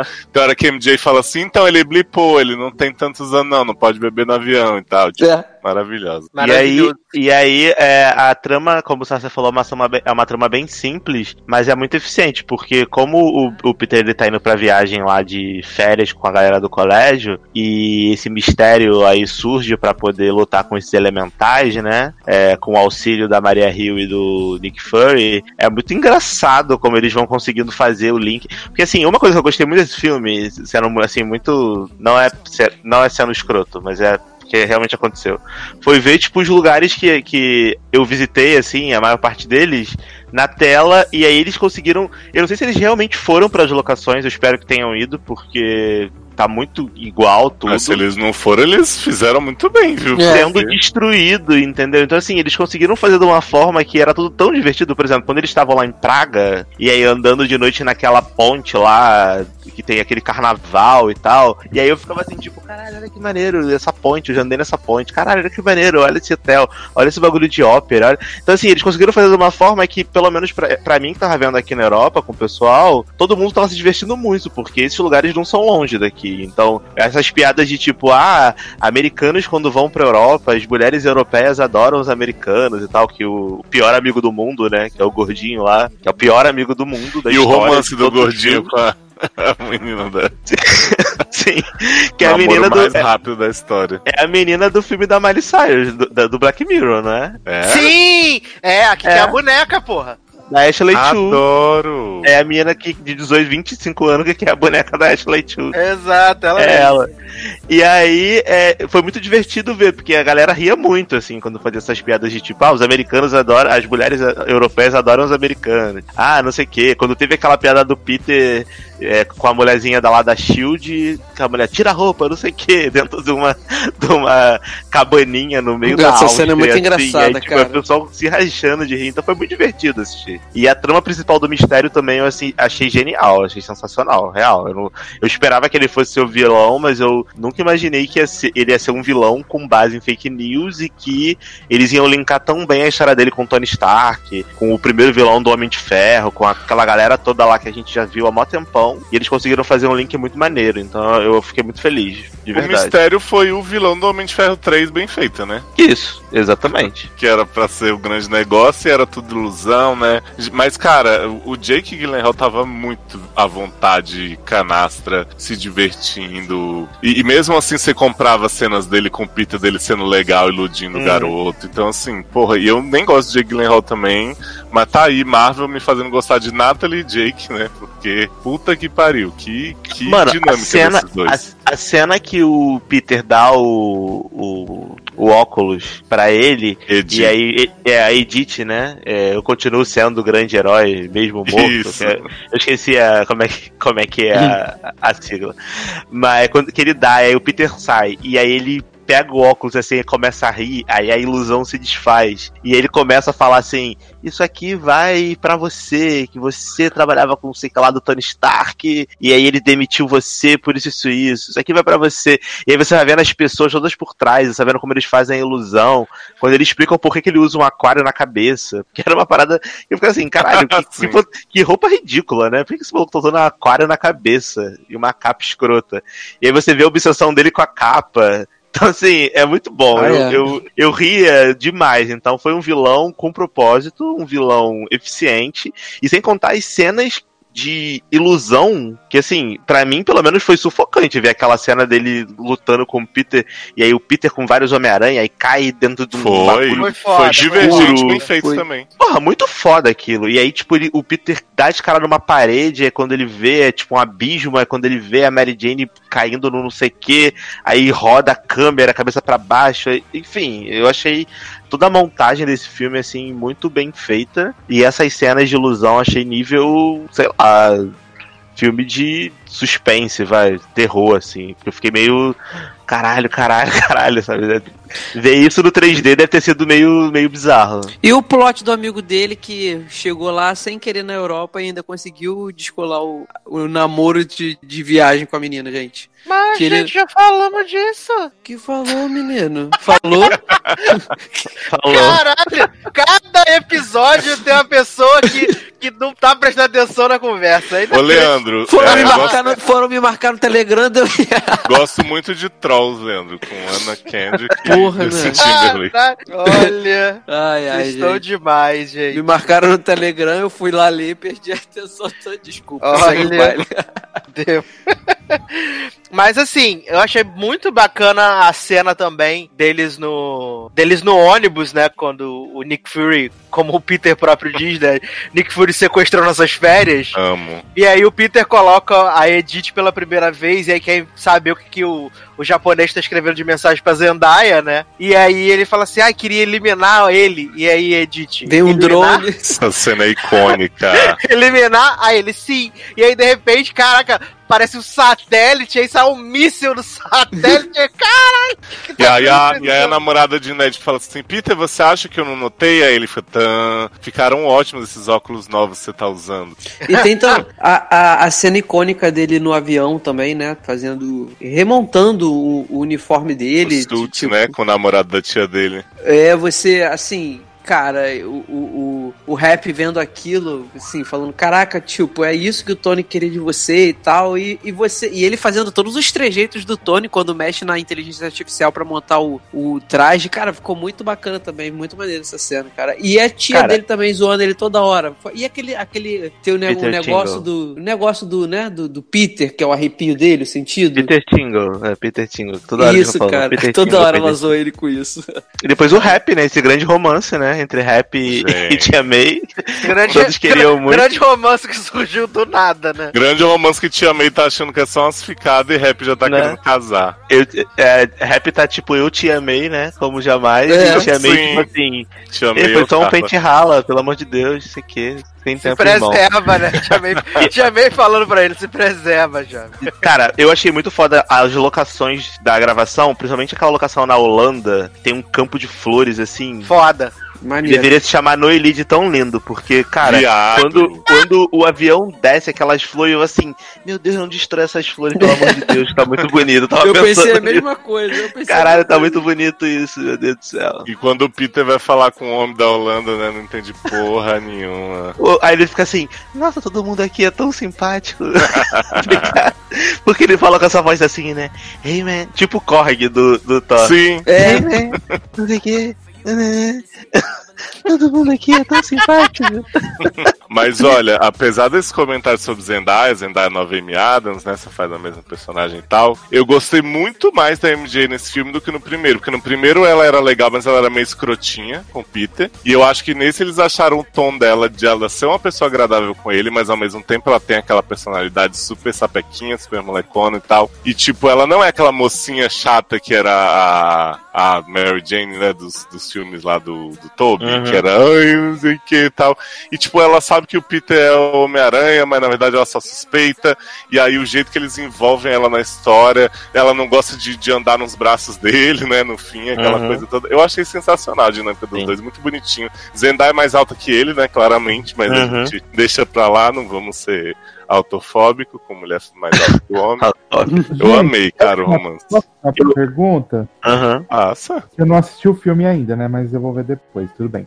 É, o chip acontece ou dá a entender alguma coisa? Eu Acontece. O chip acontece. Eles fazem acontece, sexo, acontece jovem. muito. Eles Lambida transam? na glande. Não, tô zoando, mas eles se, se beijam e tal. Tem todo o, plotzinho do romance bonitinho dos dois. Exato. Zanon, Ah, agora eu recomendo você tirar seu fone, que a gente vai Zanon falar os não viu, spoilers. não, né? A gente vai falar os spoilers das cenas pós-créditos. Mas pode falar, não tem problema não. O Zé não esquece tudo a TV. Então é, tá. eu tenho que- esse plot, eu esqueço de coisa que eu gosto, imagina. E tem, é, o, o, o maneira que já bem no fim do filme eles ainda fazem a cena clássica do Homem-Aranha é, é, levando a Mary Jane, né? Com a, é, pra dar um, uma Mary voltinha. Jane, Mary- não, menino. MJ. Michele. Michele. Michelle Jones. Michele, criadora da Concha. É, gente, desculpa. Isso. Pra dar a voltinha, pra dar a voltinha e assim, só que dessa vez, só que dessa vez, tipo, ela não gostou nada, né? Ela odiou. Ela nunca maior do que que tava no começo.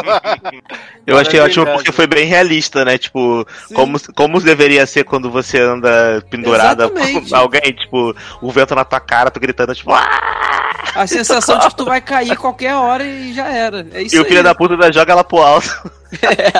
ainda joga ela pro alto e pega depois da Darlan. Nunca mais você vai me levar nessa porra. Aquela Foi. cena que ele passa com ela em cima do, do de um telhado, um teto verde lá, é do jogo, não é igual do jogo que tem? Aham. Então, eu achei que foi bem legal isso, porque eles conseguiram fazer uma. Principalmente essa cena é, no meio do crédito, né? Quando mostra ele, tipo, voando com ela lá no, em Nova York. É muito parecido com o jogo do PlayStation Sim. 4. O Então achei bem legal. também, né, Darlan? Tem Isso, o bagulho selfie. das selfies. A Sony claramente querendo vender expansão pro jogo com Tom Ah, é. Holland. É, porque é tudo, tá tudo no mesmo universo, né? Playstation, Pois Homem-Aranha. é. Mas a cena pós-crédito foi foda, né, cara? Você fala aí. Sim, porque ele tá lá dando esse rolezinho com a Mary Jane, eles acabaram de, de venceu o mistério lá na, em Londres, né, e tal. E aí, de repente, aparece na tela JJ Jameson, ah, né? muito rei, né? Parece JJ Jameson, interpretado pelo J.K. Simmons, né? Que fez JJ Jameson nos filmes do Tobey Maguire, né? Foi muito bom isso. Só que agora o Clarim Diário é um canal no YouTube, né? E ele, o JJ Jameson, ele é prof- proliferador de fake news, né? Blogueirinho de merda. Ele propaga fake news e o Mistério, antes de morrer, deixou um vídeo dizendo que Peter Parker era, era responsável por toda a destruição que teve na Europa. Porque Henrique ele é o Homem-Aranha. E que ele era o Homem-Aranha. Pô, mas ninguém esperava, né, cara? Isso aí foi uma surpresa. Nem né? fosse Homem-Aranha? A cara dele foi tipo assim, puta que pariu, me fudi. Não, é porque. Não, surpresa porque assim, cara.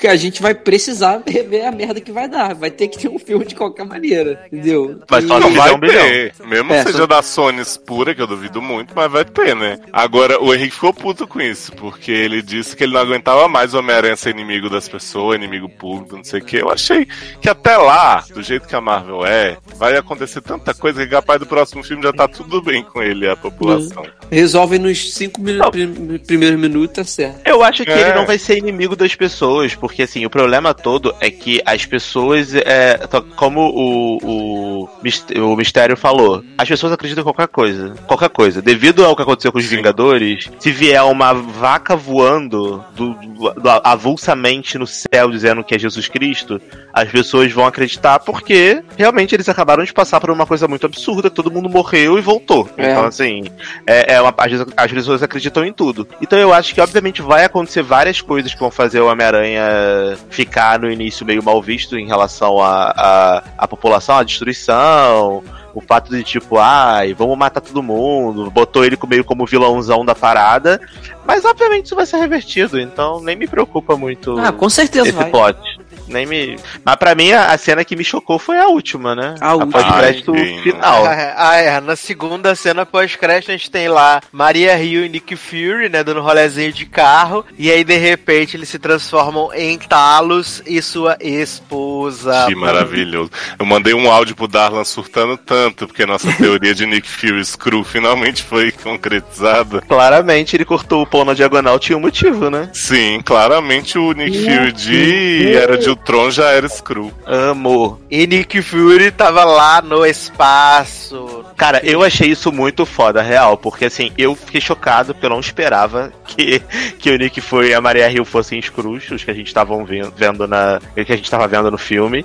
E eu achei muito foda o fato deles introduzirem a Sword, né? Que é essa shield do espaço que tem no quadrinho. E inclusive a Capitã Marvel, ela é o- a líder da Sword por algum tempo no quadrinho, pelo que eu andei lendo. Vou, Então, eu acho que vai ser. tá, rapidinho. Então eu acho que vai ser uma trama muito, muito interessante, principalmente porque vai envolver os Skrulls e eles já terem é, introduzido os Skrulls como pessoas na Terra com autorização do Nick Fu- Fury, Aham. porque assim, o, o Talos e a esposa eles estavam como Nick Fury e Maria Hill, mas porque fazia parte de uma missão Isso. dessa Sword. Então, assim, já tem Skrull na Terra, entendeu? Fazendo trabalhos que a Shield não.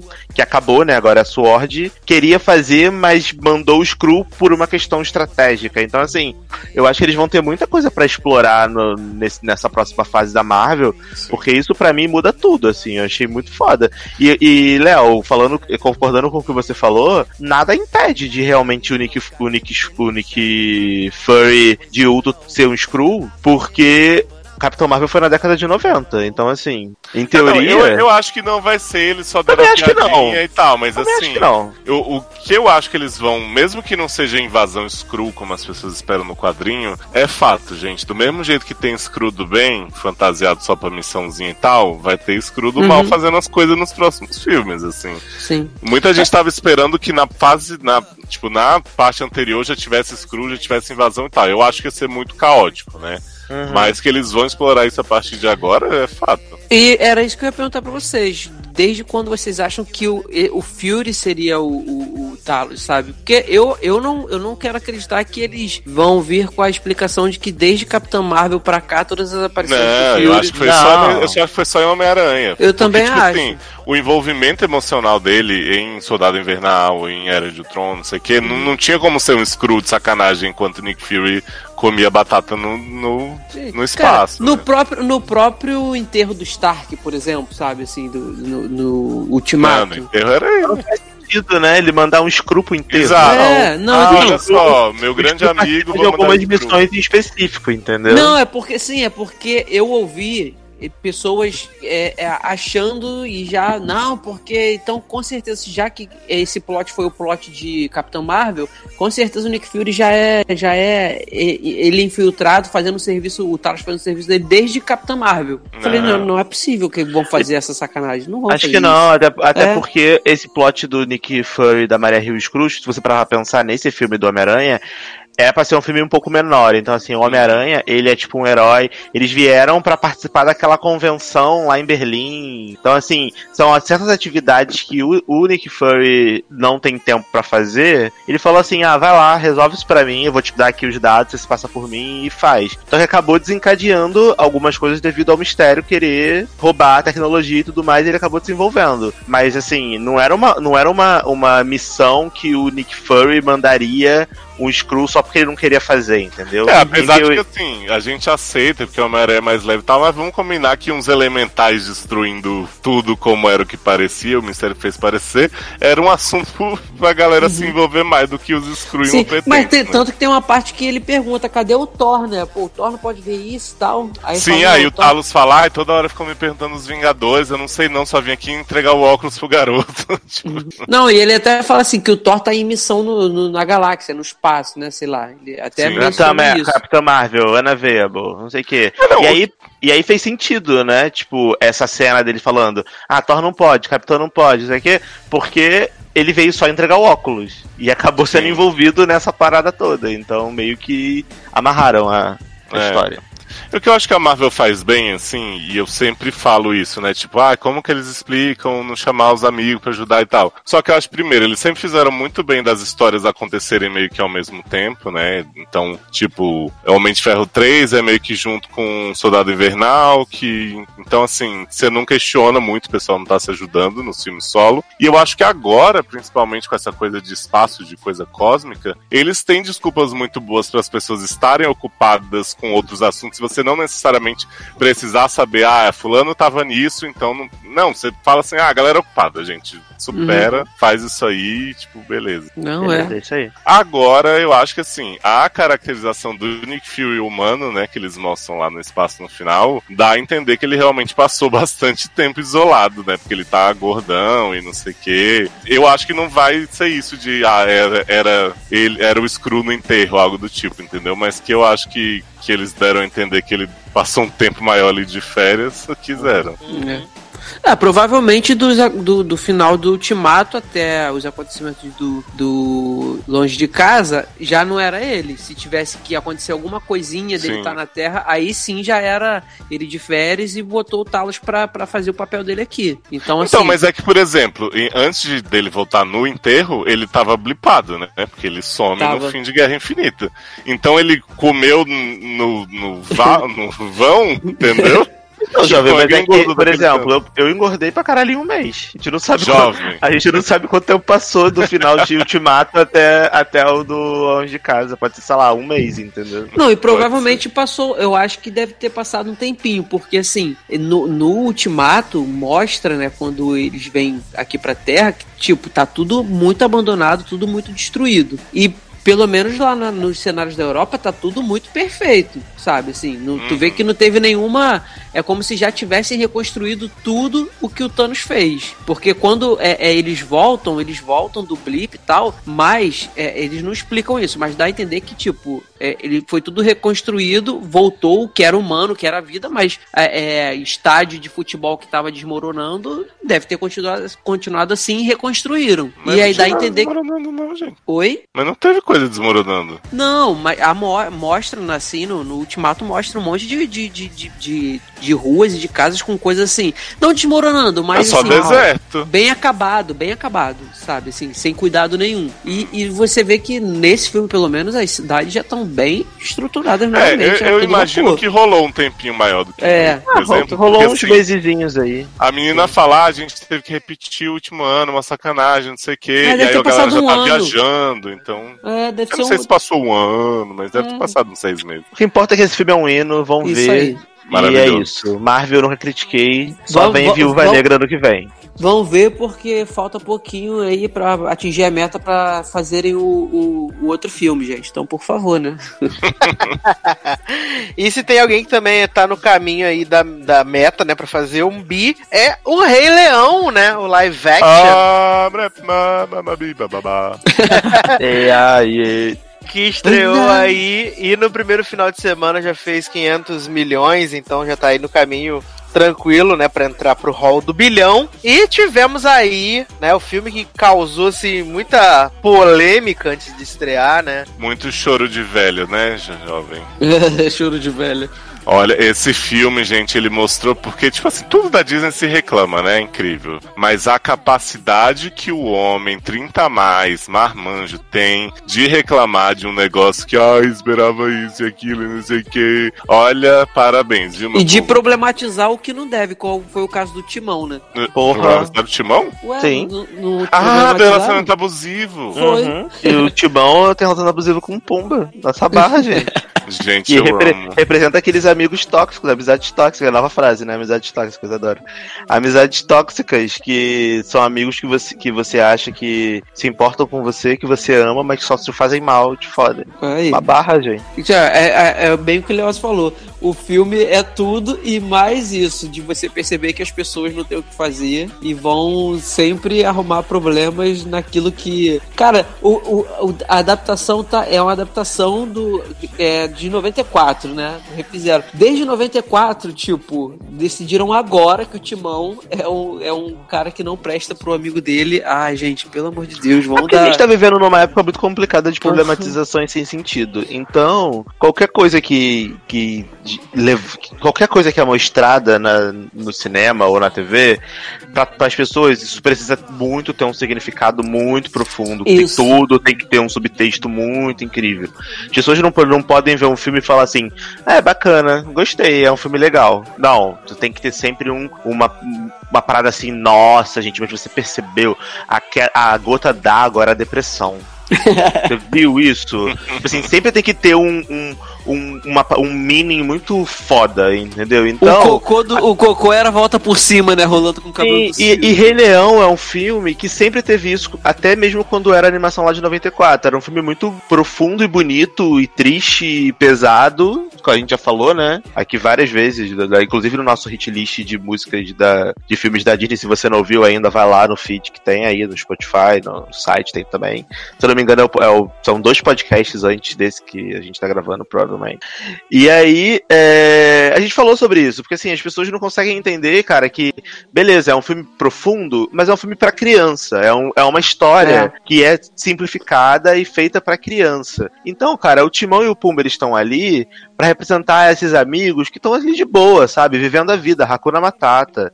Eles Uhum. são o, o alívio cômico da história. Então, não é pra você ficar, nossa, meu Deus, mas você viu que o Timão está culpando o Pumba por qualquer coisa que ele faz. O erro é do Timão e o Timão está culpando o outro. Olha É. que amigo horrível ele é. Gente, Gente, isso é não é, piada. isso, sabe? É uma Eles têm piada. essa dinâmica, o outro fala, o Pumba sabe Ah. que ele não tem culpa, entendeu? Não é? Não, Sim. eu ele não não sei tá como... sofrendo à noite por causa Eu daquilo. não, eu não sei como é que não aproveitaram isso também pra vir falar da relação incestuosa que acontece entre os leões, né? Porque só faltou Ah, isso. menino, mas o Henrique ficou chocado quando ele percebeu que só tem Mufasa, né, procriando na.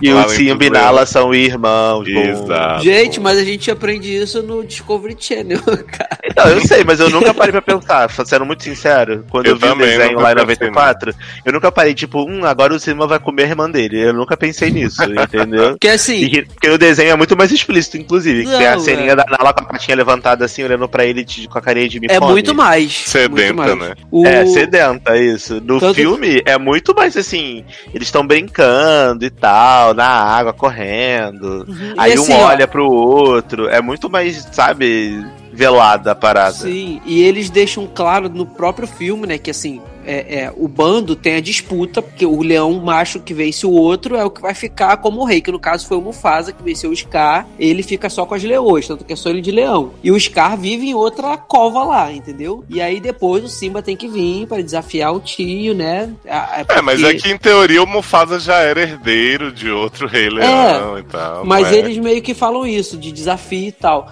Eu não sei como é que as pessoas não encheram o saco com essa parada, cara, sabe? Aí vai, vai falar do Timão, que é uma parada que é menos provável ainda de ser, sabe? Ter um problema desse. Mas eu gostei pra caramba do filme. Eu falei com o Sasser, assim, foi a primeira vez, por incrível que pareça, de todas as mil vezes que eu vi o Rei Leão, tipo, a primeira vez que eu vi no áudio é, dublado em inglês, no caso. né? Achei que você ia falar que a primeira vez você chorou. Não, não. É, foi a primeira vez que eu vi no áudio dublado em inglês e eu gostei muito do, do, do que eles apresentaram é, dessa adaptação. Assim, o que tiveram que tirar foi super pontual, por exemplo, não teria cabimento a gente ter a cena do, do Timão. Eu ia adorar, claro, mas eu acho que não teria no live action ter a- cabimento a- o Timão dançando a Ula, entendeu? Eu acho que não caberia. Eu Assim, acho que isso é fantástico. Eu acho Eu que acho que caberia. até, até caberia, mas É. a adaptação que eles fizeram foi incrível Ficou também. maravilhosa. Foi, foi. Ficou 10 então, 10. E, então, assim, e, por exemplo, quando o Darlan ele falou: Ah, é, o, o que eu quero mais é ser reino, é muito bom e tal, mesmo sem aquela fantasia toda, eu fiquei preocupado. Sim, e quando as eu vi. borboletinhas, maravilhosas. É, o Simba jogando, sendo jogado pro alto com- na- pela, pelo pescoço das girafas, tipo, não tem isso. Aí eu fiquei meio preocupado quando ele falou, mas quando eu vi a cena, eu falei, caraca, eu adorei o que eles fizeram, sabe? Porque foi pontual, era, foi, resolveram fazer assim e não, Sim. não, não anulou nada do filme, da, da- do, do desenho, e apresentou um formato novo da música, assim, de, do que eles estavam fazendo ali, que foi muito mais crível e normal para leões, é, no caso, assim, entre aspas, de verdade, que o filme pô, é como se fosse, né, leão de verdade. Então, assim, eu achei que ficou incrível, sabe? E, talvez, o que eu falei pra Sasser quando eu saí da sessão, talvez me faltou me emocionar um pouco mais, como eu estava esperando chorar o filme inteiro, justamente porque foi a minha primeira vez com a, a voz original, e o Rei Leão pra mim sempre foi dublado. Ah, A- sim, é muito diferente. é, a, tri, a, a, trilha não, a, a- é, as músicas cantadas em português e a própria voz do. Não tô reclamando, mas assim, a própria voz da primeira dublagem, ela me marcou muito, sabe? Tanto que a gente, a gente que é fã, a gente sabe as falas todas ainda, a gente sabe é, é, é, conversar como se estivesse sendo a gente dublando, porque marca a própria voz do Scar, do Zazu, a do Pumba. Então, talvez eu não me emocionei tanto quanto eu esperasse que fosse me emocionar por conta disso. Mas eu não anulo nada, eu adorei o, o, o filme e assim, cara, pra mim foi uma das melhores que a Disney fez. Uma não, foi a melhor que a Disney fez dessa, dessa, desses live actions assim, recentes, cara. Gostei demais mesmo. Eu acho que assim, é, quando eu até brinquei com o Sasha, né? Que eu falei assim, Sasha, eu já decidi que eu vou amar, se eu não amar, eu vou fingir, não sei o que, blá blá. eu acho que assim, é, me fez falta um pouquinho, sim, as expressões, né? Que muita gente reclama porque a animação é muito expressiva. O próprio movimento deles, principalmente na hora de cantar, eu acho que em, em O Que Eu Quero Mais É Ser Rei, que é a minha música da vida, assim, eu não senti essa falta, mas em Hakuna Matata eu já senti um pouco mais. Mas assim, você querer dizer que ah, o filme não tem personalidade, ele é inexpressivo, ele não sei o que, tipo, por isso, eu acho idiota, porque assim, uma coisa eu acho que a gente não pode tirar o mérito dessa tecnologia que eles fizeram pra fazer esses leões, esses bichos, porque puta que pariu, é perfeito, assim. É. Foda-se se parece estar vendo um documentário do National Geographic, tipo, eu acho que eles foram muito bem sucedidos em fazer isso realístico, realisticamente. E eu acho que essa escolha tira um pouco do que eles poderiam fazer, de como a, Erika diria, não dá pra transformar os bichos no máscara, né? Do nada eles começarem a fazer careta. É. Então, assim, eu entendo que, que poderia, tipo assim, que me fez falta ver o Simba bonitinho, não sei o que, sabe, rindo e blá blá blá junto com o Timão e o Pumba, mas a escolha que eles fizeram não permitiria fazer isso sem estar ridículo. É. É o, é o que eu falei também de Mulan, né? Que a gente teve a discussão há uns tempos do- sobre o live action. Eu fui ver a animação pela primeira vez um dia desse. E assim, não tem como fazer em live action sem ficar bizarro, Ridículo, entendeu? Porque sim. é super cartunesco, são umas cenas, tipo, improváveis. Não, não acontece aquilo na vida, uns movimentos elementos de, de desenho mesmo. Então, tipo, porra, a gente quer que faça bem feito ou a gente quer ver um monte de bicho fazendo careta? Podia fazer cats, né? É isso aí. É, eu concordo muito contigo, Léo, porque eu acho que, assim, a proposta desse filme em específico era fazer de forma realista ah, os, os animais. A gente sabe que é um musical, a gente sabe que musicais são fantasiosos por essência, a maior parte deles. Exceto, sei lá, Os Miseráveis, que é um saco. Mas, tipo, são fantasiosos por essência. Então você vê no desenho realmente um leão, um filhote cantando, subindo no pescoço da girafa e um bando de coisinha bonitinha dançando. Porra, realmente é muito legal. Eu amo o desenho, sempre vou amar. é, Continua tá sendo aí, né? a mi- Pode ver. a, a minha É. animação favorita. Se quiser ver essa cena, eu posso, obviamente, pegar o meu DVD de Rei Leão e assistir o desenho, entendeu? Uhum. Pra o que eles se propuseram a fazer é, nesse filme, que era mostrar de forma realista, eu, eu acho que eles foram muito bem sucedidos. A minha única crítica a esse filme, especificamente, é a direção, porque. Não do- dos personagens, porque tudo aquilo ali é CGI, né? Não tem como fazer muita direção de, dos bonecos Você não no acha que os leões improvisaram? É, porra, né? É, talvez, né? Igual o, o O Rocket. Mas eu achei que, assim, as cenas pareciam que eram vários clipes colados, quando, provavelmente quando tinha música. Não sei se vocês sentiram isso, mas as coisas Como assim? Por exemplo, assim, tinha uma cena, tinha lá, quando o que eu quero mais é ser rei. E aí, a, a- o corte era um. cortava, e aí começava uma outra cena num outro lugar. Ah, Eu achei que foi, entendi. foi, tipo não assim, tinha tudo muito- continuidade do, do é, foi uma parada muito leões, brusca, assim, sabe? Tipo assim, ó, acabamos isso aqui, agora vamos pra outra cena. Aí ia pra uma outra cena. Acabou isso aqui, agora vamos pra uma outra cena. Talvez por ser tudo Sem feito no transição, CGI, né? a Tipo transição foi feita muito assim, de forma meio esquizofrênica e meio Uhum. grotesca. Então, isso pra mim foi o que mais me incomodou. Eu Agora, acho que as cenas musicais foram as que tiveram mais dificuldade, porque você vê que, por exemplo, Can You Feel the Love Tonight, que a galera tá muito revoltada que é de dia, eu concordo que podia ser à noite, mas Eduardo pra mim falou não, isso. Cadê a não noite? fere.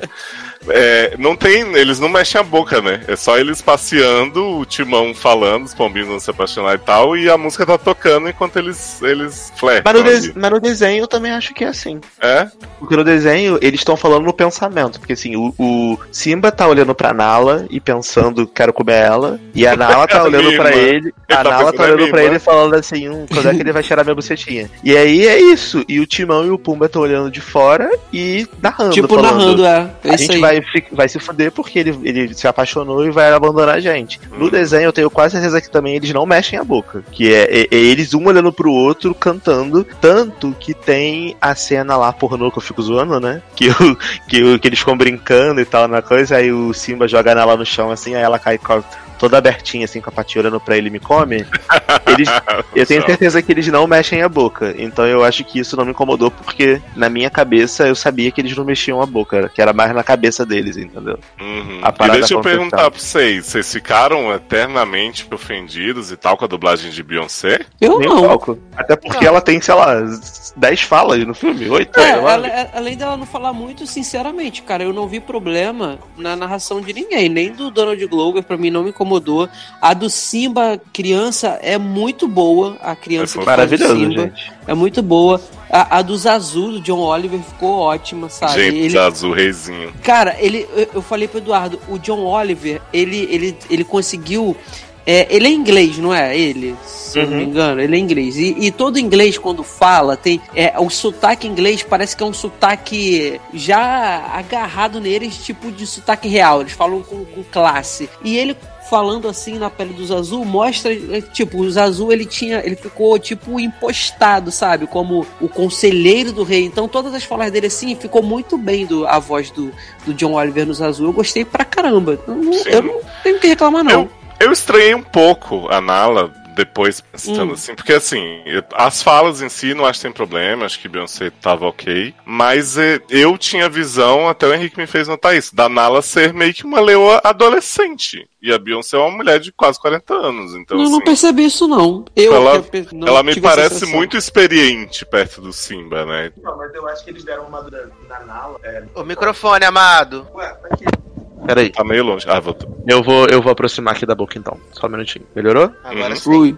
Beleza. Então, eu acho que eles deram uma envelhecida na Nala de propósito, porque o Simba, ele, ele é essa pessoa muito inconsequente, porque ele foi criado pelo Timão e pelo Pumba. Foi o Hakuna E a- Matata. E a Nala, por mais que eles tenham a mesma idade ou parecida, né? Ele, ela sofreu muito lá com o Scar. Ela cresceu comida, né? no meio, no meio do caos, né? Tipo, com Skies, hienas e tudo mais. Então, eu acho que eles, o fato deles darem essa voz mais grave, essa voz mais de leoa, experiente, que a, que a Beyoncé tem uma voz rouca, né? Sim. Tem aquela voz tipo, Simba, you need to come home. Uma parada assim, meio, meio mais bruta.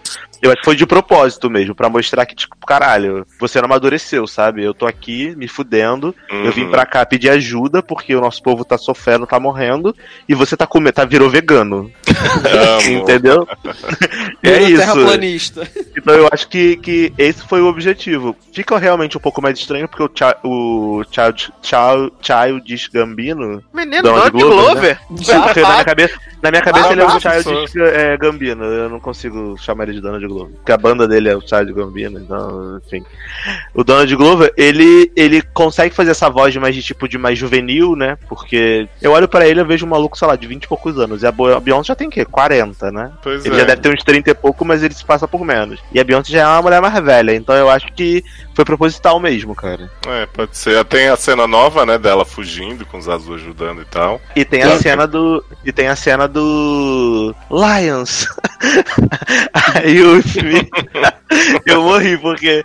Cara, eu acho que o que causou estranheza na voz da Nala é porque a voz da Beyoncé é uma voz muito conhecida. Assim, Sim. É uma voz muito conhecida. Você ouve a Beyoncé falar, você fala assim, beleza, é a Beyoncé falando. Então, no início, quando ela começou a falar, eu falei, pô, realmente, parece que a Beyoncé tá lendo na cabine.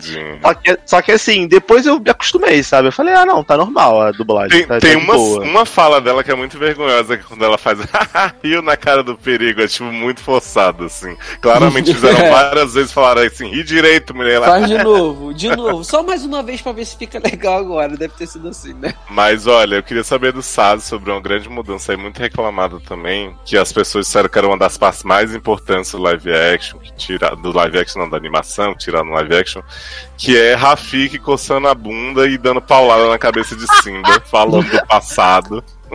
Não, assim, eu gosto dessa cena, sabe? Do, do- dele batendo e falando, ah, mas. o- Ah, mas dói, passado dói, mas você aprendeu com ele. Eu acho realmente que é Viado, foda. mas pensa naquela estética ali, que era um babuíno batendo na cabeça de um leão. Não, sim, mas eu tô O falando. leão que eu- daí ia dar uma patada, acabou o babuíno. Isso. É, Mas eu acho, eu acho que seria foda, sabe? Eu, eu, eu gostaria mais. Eu, eu posso chocar o mundo agora? Hum. Vou dizer que eu fiquei super feliz com a diminuição do papel de Rafik, porque eu acho ele insulto. Ah, eu também, Darlan, obrigado.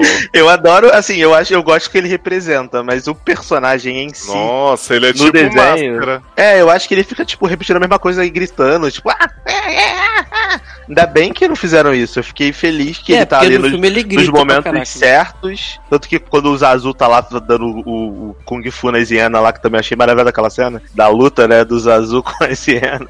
E aí quando o Rafik aparece, aí dá o- os golpes de karatê lá nas hienas também, pra mim já era o suficiente, era o que eu queria ver. Mas eu acho assim, pra mim o filme funcionou porque eu coloquei minha expectativa debaixo do chão. Ela não tava nem zero, era debaixo do chão, real. Gente. Era, era muito tipo zero expectativa e também porque eu vi com a dublagem original e não com a dublagem em português. Ah, gente, Que eu as acho que- em português estão bem estranhas, viu? Se eu visse a dublagem em português, eu acho que tipo a minha imersão ia ser zero, porque eu até assisti, né, né o, o filme dublado no, no, na no locadora do Paulo Coelho, né? E tá muito ruim, muito, muito ruim de verdade, muito ruim. O, o é Ícaro triste, Silva, o Ícaro do Silva é um dos piores de verdade. Assim, Nossa, sabe? isso é bem muito- triste ficar sabendo disso, sabe? Porque eu sabia que não ia estar igual, porque a dublagem original é uma dublagem muito foda, inclusive foi premiada, como a gente já falou. Mas, porra, estragar tanto assim, né, é meio triste, porque é um filme clássico pra todo mundo que foi criança no Brasil da década de 90. Rei Leão é um filme clássico, então, pô, eles deveriam ter. A Disney então cagou no pau com o filme que eles não poderiam cagar, infelizmente, com dublagem. Sim, porque... E eu falei, eu falei com o Léo quando a gente saiu da sessão Triste. que, tipo, pra mim contou muito ter visto com a dublagem em inglês e não em português, porque a- ia puxar muito mais da minha memória afetiva se eu tivesse visto dublado em português, sabe? Então Uhum. a exigência experiência ia ser muito maior. Uhum. Mas, assim, pra mim funcionou bastante o filme. E, assim, um dos momentos que eu acho mais engraçados é que eles trocaram a parte da Ula, né, que não faria sentido, pelo Timão fazendo Biohagast. que Eu é amo. fantástico. Muito bom, né, Fantástico, cara? eu dei uma gargalhada nessa hora. Esse cara que dubla o Timão, ele é sensacional. Assim, é Sim. aquele maluco que fica gritando com as pessoas na rua. No é, o YouTube. Billy Eicher. Billy, Billy alguma coisa? Um grande ator de AHS. Gente, esse maluco, assim, ele tá muito de parabéns. Tanto ele quanto o Pumba também. Seth Mano, eu. É, o Seth. Cara, sério, Seth eu Rogen ria. tá ótimo. Eu ria alto, eu ria alto. Cara, a- aquela parte do Pumba bebê, É, quando, quando ele era um filho, ótimo. Mano, eu Muito ria, fofinho. igual, eu ria igual um retardado no cinema. Tipo, só tinha criança no cinema e uns adultos, e eu rindo, rindo, rindo, rindo, rindo, rindo pra caramba, porque eu achei engraçado o real. Por isso que eu falei que Timão e Pumba, pra mim, donos do filme, reizinhos, nunca critiquei. E quero muita continuação, Rei Leão 3 com Timão e Pumba história. eu fiquei... American Horror Story Timão é, e Pumba. Eu, quando eu comecei a ver os primeiros trailers, os primeiros clipes que saíram, né, de cenas separados do que Timão e Pumba, eu fiquei com medo. Falei assim, caraca, cara, será que eu vou gostar do Pumba e tal? Principalmente do Pumba, né? Cara, quando aparece a primeira vez já ele correndo lá em direção pra espantar os urubus, cara, foi na hora. Eu falei, cara, pronto, tô satisfeito, sabe? Assim, porque é, no- é muito. É, o, o desenho, né, quando você aparece pra ver, o desenho Timão é bonitinho, o Simba é bonitinho, o, o próprio Pumba é um porco que não é um porco feio. E aí você vai pro real, você vê aquele porco horroroso.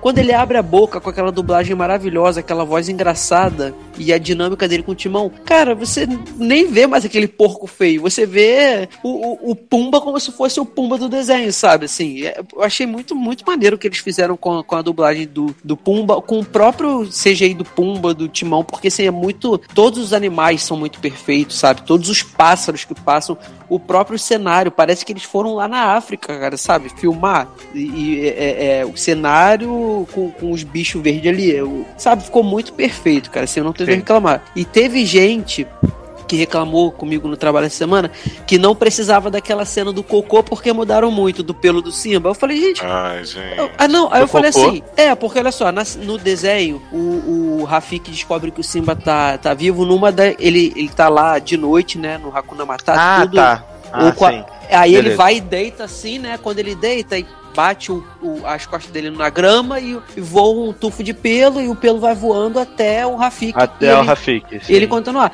Tipo, no desenho foi aquilo que o Leoz falou. Tem coisas que é precisam ser no filme tem que ser mudada pra não ficar muito absurdo, sabe? A gente sabe que um pelinho não ia voar quilômetros de distâncias assim. Então eu achei muito inteligente, foi o que eu falei pra pessoa. Eu falei, cara, eu achei muito inteligente o pelo dele acontecer aquilo, uma gira... aí grudar numa árvore, a girafa comer, Só não precisava ser sete horas dessa cena, né? Gente, Então, eu não achei essa cena longa desse Eu jeito. dormi, não. acordei, Nossa. fui Sim, essa embora, cena tem, sei lá, um voltei, minuto. Eu, e ainda é. tava o cocô rolando. Eu não Ai, me incomodei, eu achei muito bom do jeito que fizeram, sabe? Eu achei muito bem. Falei pro Eduardo assim, ó, por exemplo, a, é, a, a cena que tem no cemitério de elefante, que, que no desenho tem que eles fazem tipo um escorrega nos ossos do elefante, claro, também não teve. Cara, achei que não fez falta na, no. A no- verdade é que os 30 minutos que eles colocaram no filme não faz a menor diferença, porque são coisas, tipo, nada. Tipo, o, no, no- na animação você tem o ratinho aparecendo, o Scar já pega ele em 3 segundos. No Isso. filme, o rato sobe a montanha, desce a montanha, cata flor no. No, no, no- no jardim, cheira, vai no Isso é- banheiro, caga e volta, e aí o Scar pega ele. Isso daí claramente é pra mostrar a tecnologia do CGI deles. Eles É, assim. estenderam pra mostrar, olha lá como a gente é foda. Olha a textura maravilhosa do pelo desse rato que a gente Sim.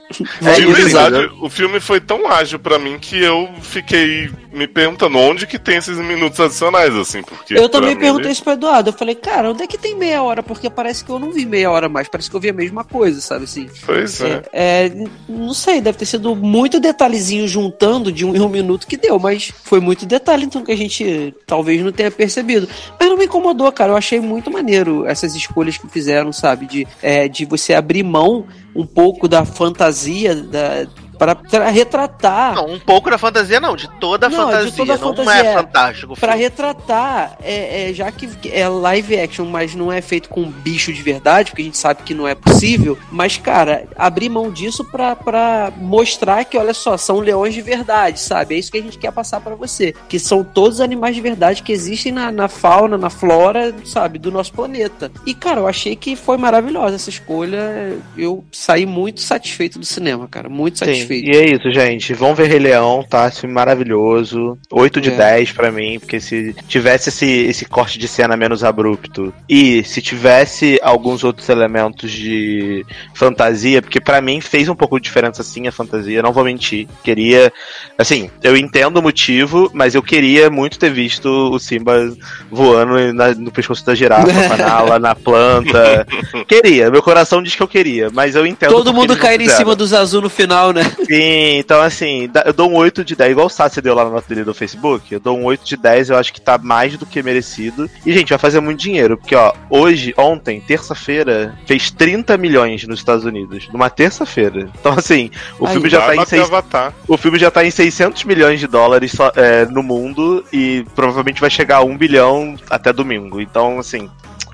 É, eu acho que o Darlan a Disney fez quase- tá chorando lágrimas com as pessoas que estão. tá chorando sangue com as pessoas que estão reclamando o fato do, do CGI ter tirado a emoção dos animais. Então, Darlan, na- numa É terça-feira, fez quase metade do que fez no, no sábado ou no domingo. ou no Não, dia mas jovem, a gente não pode coisa esquecer, a gente pode esquecer, Leandro, que nos Estados Unidos as crianças estão de férias, estão em férias. assim. Não, sim, então, mas as eu tô pessoas, então as pessoas vão ao cinema. Não, mas mesmo assim, fez metade do que fez num final de semana, entendeu? É bastante coisa. É legal isso, entendeu? Agora, É, porque eu tava ou preocupado com o tamanho da queda, né? Porque como estreou com 400 milhões, os dias falando assim, ah, vai cair muito e tal, vai bater recorde de, de queda, blá blá blá.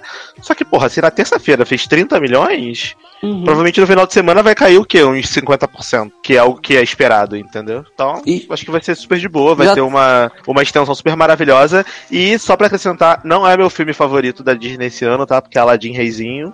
Eu ainda não mas- vi Aladdin, então é. Mas é um, é um dos melhores live actions da Disney, com certeza. Patrão de A Bela Fera, patrão de Cinderela. Com Tô certeza. esperando, eu tô esperando Nossa, gente, olha, desculpa, Leandro. É Não, fala, eu fiquei falar. indignado. Que teve um, um povo dizendo assim: ah, a Bela e a Fera é tão bom e revelando essa merda. Assim, que eu fiquei, que? Bela e Não, a Fera é uma bosta, da- 3D CGI da ruim. Fera, CGI da Fera Nossa, gente, a, Be a Bela e a. Fera é um filme sem carisma, assim, porque a gente gosta de Eminha, beleza, mas aquela fera ridícula, sabe? Aquele filme todo tremido, Não, a você Fera vai não ver tem em 3D, você fica comparação. tonto. A Fera não tem como comparar. Cara, o Dumbo tá muito melhor do que aquela Fera, cara. O CGI. Não, isso não tem comparação. Eu falei, gente, o Dumbo é um Sim. filme que é chato, mas em relação à à imagem, a 3D, Eu, eu a, isso pro Eduardo. a CGI é, é perfeitamente superior à Bela Fera. Não o, tem nem como comparar. o- o elefante, cara, tipo, é muito real, cara, muito real. E assim, o, o Aladdin, eu tô esperando sair na locadora do Paulo Coelho em qualidade boa, porque eu acho que é um filme que tem que ser visto em qualidade muito boa, já que eu não consegui ver no cinema, né? Porque tem toda aquela experiência de cores e tal, que a gente sabe que Aladdin tem. Aí por isso que eu ainda não assisti, tô esperando. Mas é provável ser também uma das minhas favoritas, porque ela, o Rei Leão, na, na, na sequência, Rei Leão e Aladdin são, são as minhas animações favoritas da Disney. Então eu acho que eu vou gostar também bastante de Aladdin. O que importa é que Sereno existe, vai se fuder todo mundo.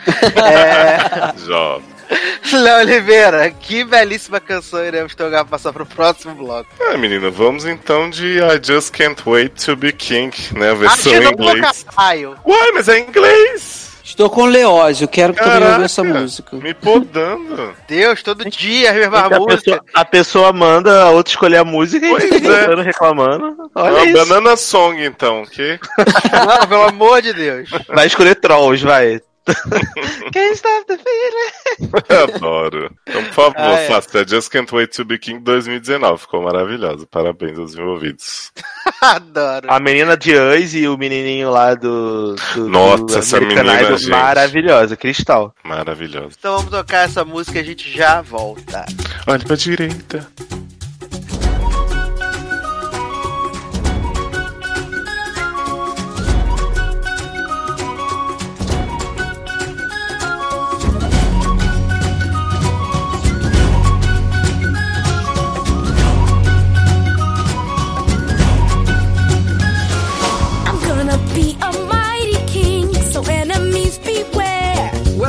Never seen a king of beasts with quite so little hair.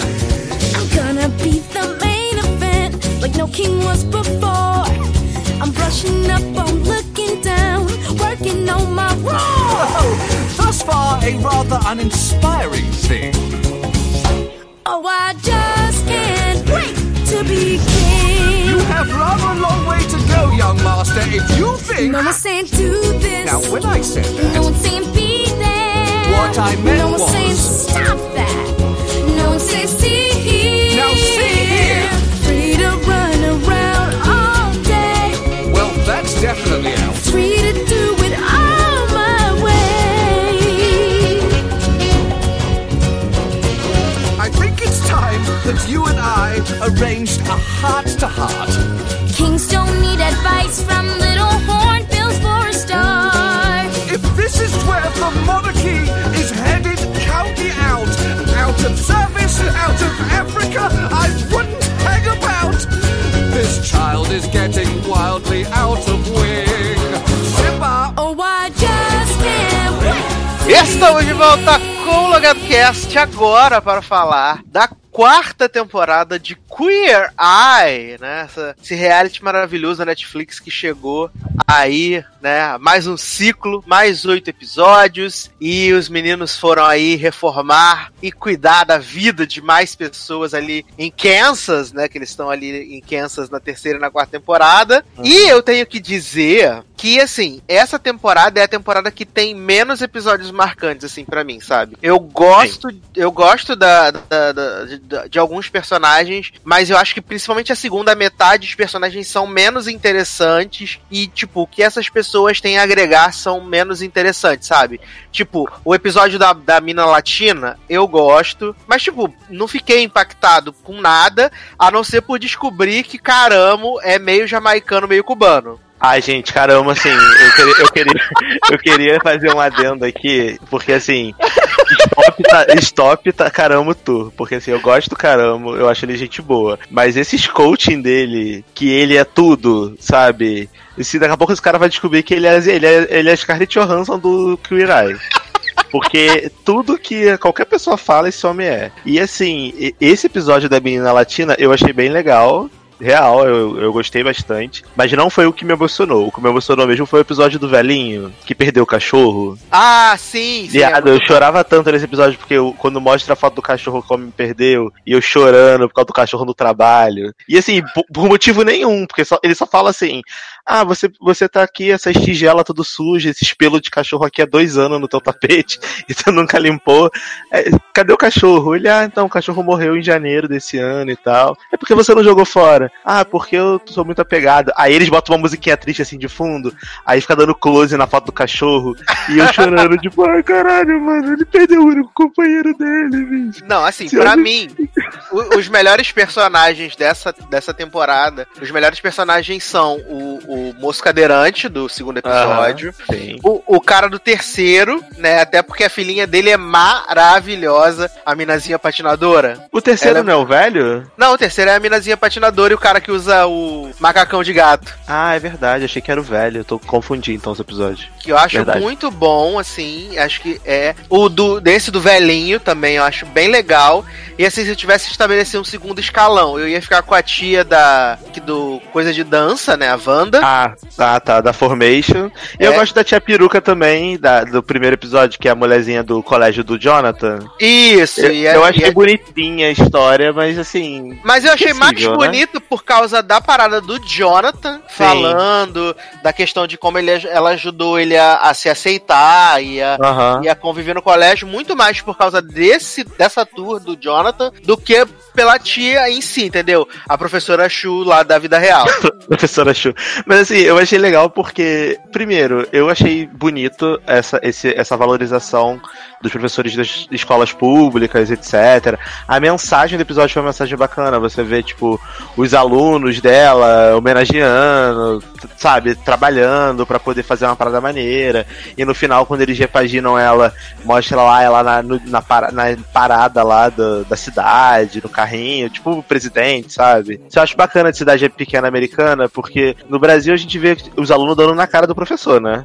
Exato. Cuspindo, cuspindo na cara, mandando tomar no cu se fuder, meu pai vai te matar, não sei o que lá. Então quando você vê uma parada de, gente valorizando, né, o professor, sei lá, eu achei bonito, achei legal. E essa mulher, ela vivia realmente pro, pro colégio, né? Sim, e essa é uma parada que meio é uma parada que é meio incomum, pelo menos eu- de todos os episódios que eu me lembro até agora, todo mundo era meio workaholic. porque Essa mulher era isso, a mulher da banda do Formation era isso, o cara que. O velhinho que o- perdeu o cachorro que vivia mais no bar do que dentro de casa era isso, fazia comida pra igreja e tal, tinha uma, que, que trabalhava no boliche. Então, assim, é, todo mundo ali, mais ou menos, era muito workaholic. E eu acho que essa meio que foi uma tomada do, da temporada. E teve o plot dos acumuladores também nesse episódio do velhinho, né? Sim, E o- e, e o- e uma, uma coisa que eu tava reparando é que nessa temporada, é, tirando a tiazinha, todo mundo que participou era alguma coisa de tipo empresário de não sei o que e tal, ou que ia fazer um grande evento. Todos eles eram alguma coisa assim.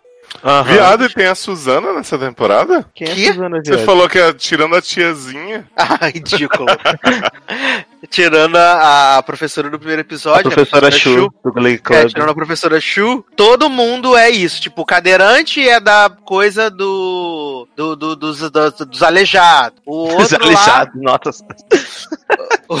Que gratuito. O, o outro, o outro menino Lembra. lá do, do exército é que constrói as mini casas pros, pros veteranos. A Uhum. latina é de não sei o que, do coisa dos latinos. Então todos eles eram uma parada assim, todos eles representavam alguma coisa, sabe? Sim. Ah, é- é- sei lá, gente, assim, eu gosto muito de Eye, real. Eu acho é uma- uma- um seriado, um reality show que me agrada. Eu, eu- o tempo passa rápido vendo, mas tirando essa tour do caramba, que ele é tudo, e, e esses coach dele que ele joga as paradas no chão e fala. Por exemplo, no episódio da mulherzinha lá da, da Formation, que a mulher Aham. tinha o plot do. Ah, eu nunca falar eu te amo pras filhas. A- ela tava claramente querendo agredir todos eles. Ela tava falando assim, ai, meu amigo, sem tempo, cala a boca, por favor. É, Aí não, a filha. As Aí filhas, a filha tipo, as barangas de, assim. as barangas de 70 anos falam assim: você não fala pra gente que, que você ama a gente. A gente quer sentar ver um filme comer uma pipoca com você. Aí ela mordendo o lábio assim, ah, é, suas filha da puta, não amo você, não, é isso mesmo. Adoro. É muito bom. Aí e ele falando, não, porque a vida é- tá aí pra ser vivida. Você vive pro seu trabalho. Suas filhas. Tipo assim, cara, é- eu gosto dele, mas ele é muito chato. Sem sacanagem, ele é muito chato. Sim, no, no- no episódio do, do moço lá, do, do, do aleijado, que ele. Do menino que levou o tiro, que ele bota o homem que deu o tiro pra confrontar com o cara. Isso, pra quê, gente? Gente, o pra que, que tá acontecendo? Gente, que tiro foi? Sério, não, assim, de todos os, os Eye, pra mim, ele é o mais. As pessoas ficam zoando o Anthony, que ele não serve pra nada. Não, ele melhorou muito, viado, que ele tá fazendo uns pratos mais elaborados essa temporada. É, pra mim, o Caramo é o mais inútil, porque ele trabalha com bagulho de coaching. Coach pra mim nem é gente. Ele fica tipo. Mas ele tem histórias iguais de todo mundo. Ele é Viado. cubano agora, ele é não sei o quê. Anthony dá. fez batata com queijo, me respeita. Só no primeiro episódio. Você respeita que depois o homem fez macarrão carbonara. Ele fez Ei. vieiras com, com bagulho, cara. É isso. Vieiras com bagulho, adoro. É que a, que a tia peruca queria também lá. Isso. E o sonho, dela era, o sonho dela era comer aspargo. Ai, caramba, eu não te aguento mais. Cancela Caramba, Anthony e caramba. Stop, stop essa tour. Mas assim, as pessoas zoam o Anthony, mas assim, ele pelo menos eu acho que ele é, ele é desnecessário, mas ele não fica toda hora tentando. Não dá lição de moral, dá lição de vida. E fala assim, ah, beleza, você já cozinha? Tá bom, vou- vou ajudar o Tan a fazer compra, comprar roupa, entendeu? Ele não fica perturbando. Agora o Caramo, ele fica perturbando, ele quer fazer o confronto, ele quer fazer o, o coach da terapia, ele quer ser a pessoa que vai mudar a vida do cara, mesmo o cara não querendo. Então, porra, é chato isso, sabe? Quero! Respeita Ah, me deixa. caramba. Hakarão, ele é homem, ele é mulher, ele é branco, ele é negro, ele é latino, ele é cubano, ele é europeu. Ele é, É o que eu falei, Só não gosta de, só não gosta de vacas, né? É o que eu Ah. falei, Zanon. O Caramo, ele é Scarlett Johansson do Queer Eye. Adoro. Ele pode ser tudo. que- O tudo Chico, pode, né? Tudo pode ser, só basta acreditar. É isso. Porra, porque eu mandei a mensagem pra Zanon quando eu descobri que ele era meio cubano, meio jamaicano. Falei com o Zanon, falei, olha, caramba, tá se passando. ele tá sem Ah. limites. Gente, e a barra que o pai de Anthony é acumulador? Ah, é verdade. Você é Eu não meu aguento. pai, ele fala pro cara. Você é meu Eu não pai. aguento. Não, porque meu pai também tem jornal de não sei o que, meu pai também guarda. Aí, eu- e enquanto isso, o Jonathan tá lá, tipo, lacrando muito no banheiro, pegando, pegando as paradas do homem e fala assim: Então, esse produto aqui, ele parou de ser fabricado em 2005. Aí olha pra câmera. Gente, olha, E eu, eu, eu surto- não. E o Ah. surto de, de Anthony na hora que viu o cachorro, fiquei, pô, que calma. Não, assim, pra mim ainda, ainda os- os melhores do- dos Fab Fives é, é Bob, menino Bob, né? Que tá cada vez tendo mais destaque. Graças né, a Deus. O, o Ten, porque ele fala umas paradas muito maneiras, assim, de questão do, do vestuário. E o Jonathan, porque eu acho que a- a- ele tem essa coisa que é engraçada, né? É engraçado sem ser forçado, eu acho que isso é o mais legal. Porque ele tinha tudo pra cair no ridículo e ser muito forçado. Mas ele não é, ele é, ele é, ele é espontâneo e isso acaba sendo divertido pra quem tá assistindo, sabe? As Ah, coisas que ele fala. Oi? Adoro. Adoro o Jonathan. Eu também, eu acho o Jonathan maravilhoso, sabe? E quando ele tem que ser sensível, ele é sensível. Tipo, quando ele vai ver o, o cabelo da, da, da mestra da Beyoncé, a, da Dona peruca. Formation. a Dona Formation, que, tipo, ela tem vergonha e tal. E tu vê que ele, tipo, tá super tentando realmente ajudar ela pra ela se sentir bem com ela mesma, sabe? Viado, e a mulher do, e a mulher do laque? A, tia, a, mu- a, a mulher latina. usava então, a mulher usava um quilo de laque por dia pra deixar o cabelo. E aí, quando ele vai tratar do cabelo da mulher, ele fala assim, então, tá um pouco duro, né? E ele É um pega as latas de laque, tem, sei lá, 45 latas de laque dentro do armário da mulher. O Kratos tá destruindo a minha casa. Kratos, meu filho, não faz isso não, filho. Deita aqui, vai. Deita aqui um Tem pouco. que chamar o Queer Eye, hein? Deita aqui. Desculpa. Ai, mas aí é muito, é muito bom, sabe, assim. E, e é o que eu tava falando com, com o Leandro essa semana. Que, tipo, até pra quem não gosta de reality, eu acho que, tipo, o Erai tem aquela fórmula, a formulazinha dele. Mas o que torna ele interessante é a questão que cada, cada pessoa que aparece, né, cada pessoa que eles vão visitar, por causa do background dessa pessoa, pode tornar a história muito interessante, assim, sabe? Uhum. O, o que vai acontecer, sabe?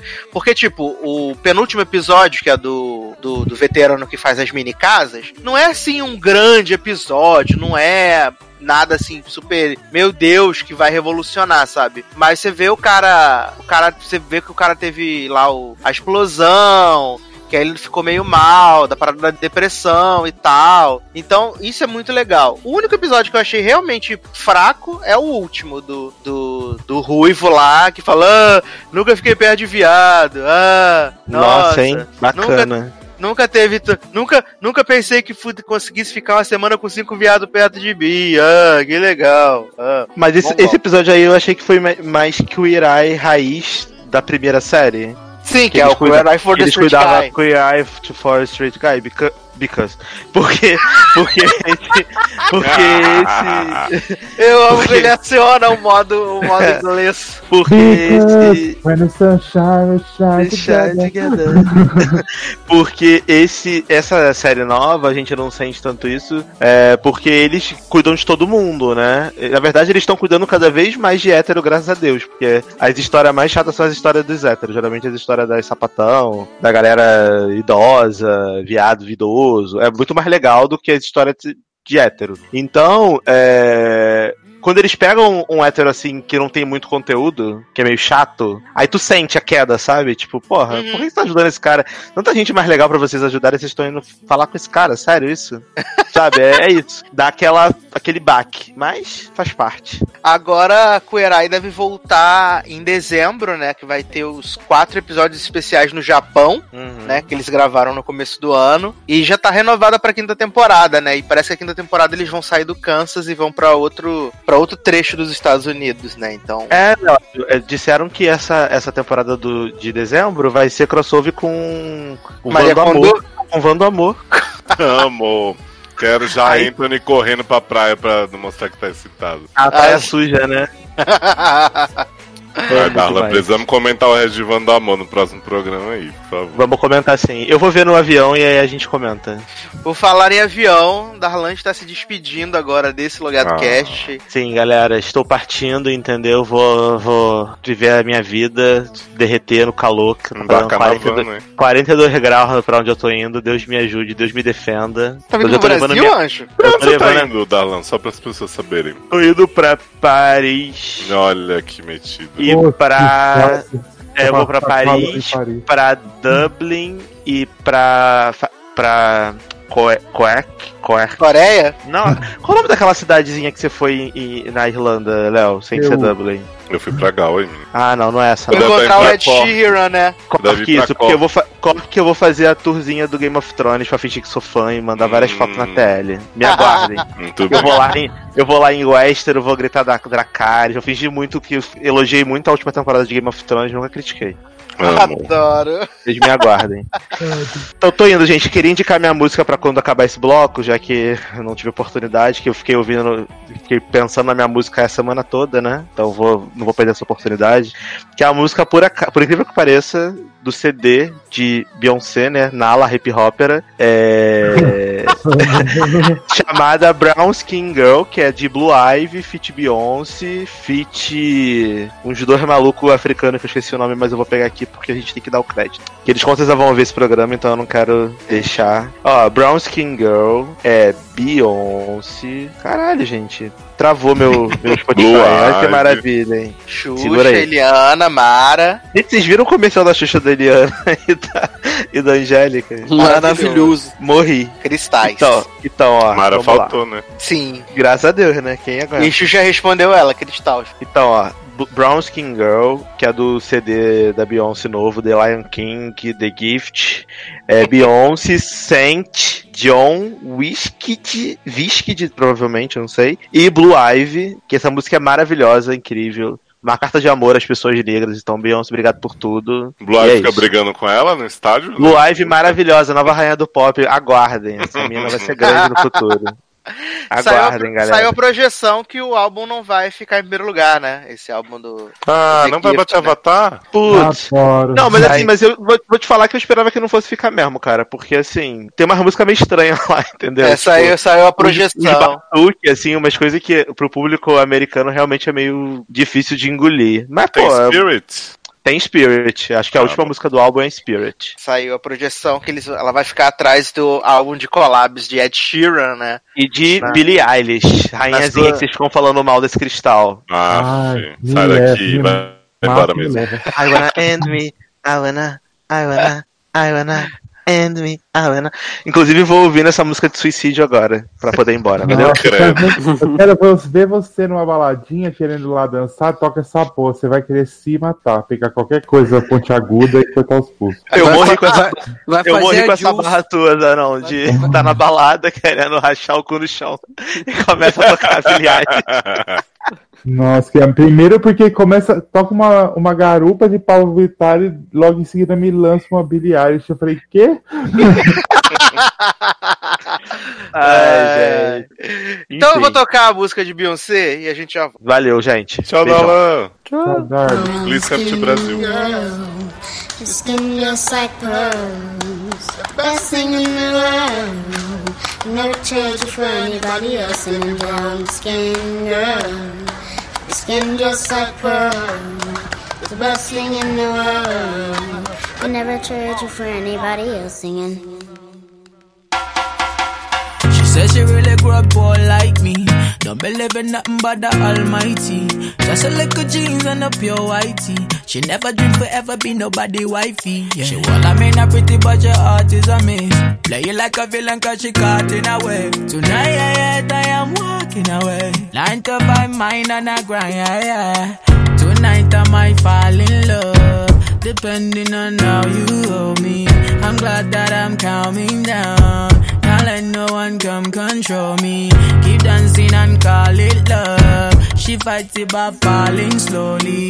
If ever you are in doubt, remember what mama told me. Brown skin girl, your skin just like pearls. Your back against the world. I never trade you for anybody else. A brown skin girl. that skin just like pearls. The best thing in all the world. I trade you for anybody else. Pose like a trophy when Naomi's walking. She need an Oscar for that pretty dark skin. Pretty like Lupita when the camera's closing. Drip broke the levy when my Kelly's rolling. I think tonight she might braid her braids. Melanin too dark to throw her shade. She minds her business and winds her waist. Go like 24K. Okay. Tonight I might E estamos de volta com o último bloco do Logado Cast.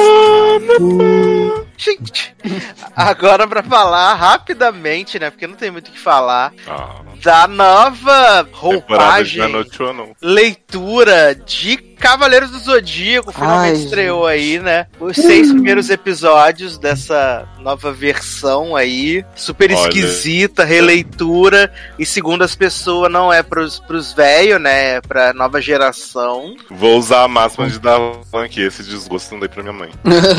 Coitado da nova geração que tem que assistir esse lixo. né? Exatamente, eu ia falar isso agora. E foram só seis episódios, né? E aí eles mesclaram umas coisas do, do Santseia Ômega, né? Que é tipo, as armaduras vira dog tag, né? E, Uhum. ah, e, tipo, uma animação super tosca. Acho que a única coisa boa que salvou pra mim dessa animação foi o fato deles trouxerem os dubladores originais pra fazer Ah, achei que era o bueiro. os cavaleiros, né? Não, e o bueiro, porque foi a única coisa mesmo que prestou. De resto, olha, é uma decepção, porque tem o plot do, do Homem General lá, que tá caçando os cavaleiros, tu- tudo com metralhadora, tanque, Helicóptero. helicóptero, olha, a Guerra Galáctica num galpão sem torcida, ó. Um golpe só, né? Acaba. Gente, umas, cha- umas lutas patéticas, assim, olha, meu Deus do céu, é muito, muito ruim. De verdade, sabe? E o- os Cavaleiros Negros que viraram Bane, né? Ai, gente, que... tudo a mesma arma- armadura, né? Sem mudança Não, e um nenhuma. dos Cavaleiros Negros é Cassius, viado. Não- Nossa, Verdade. Cassius não tinha importância alguma na coisa original, ele já ganha o Cosmo, vira Bane. É a origem do Batman, né? Que vai. Caralho, é É. Robert Pattinson.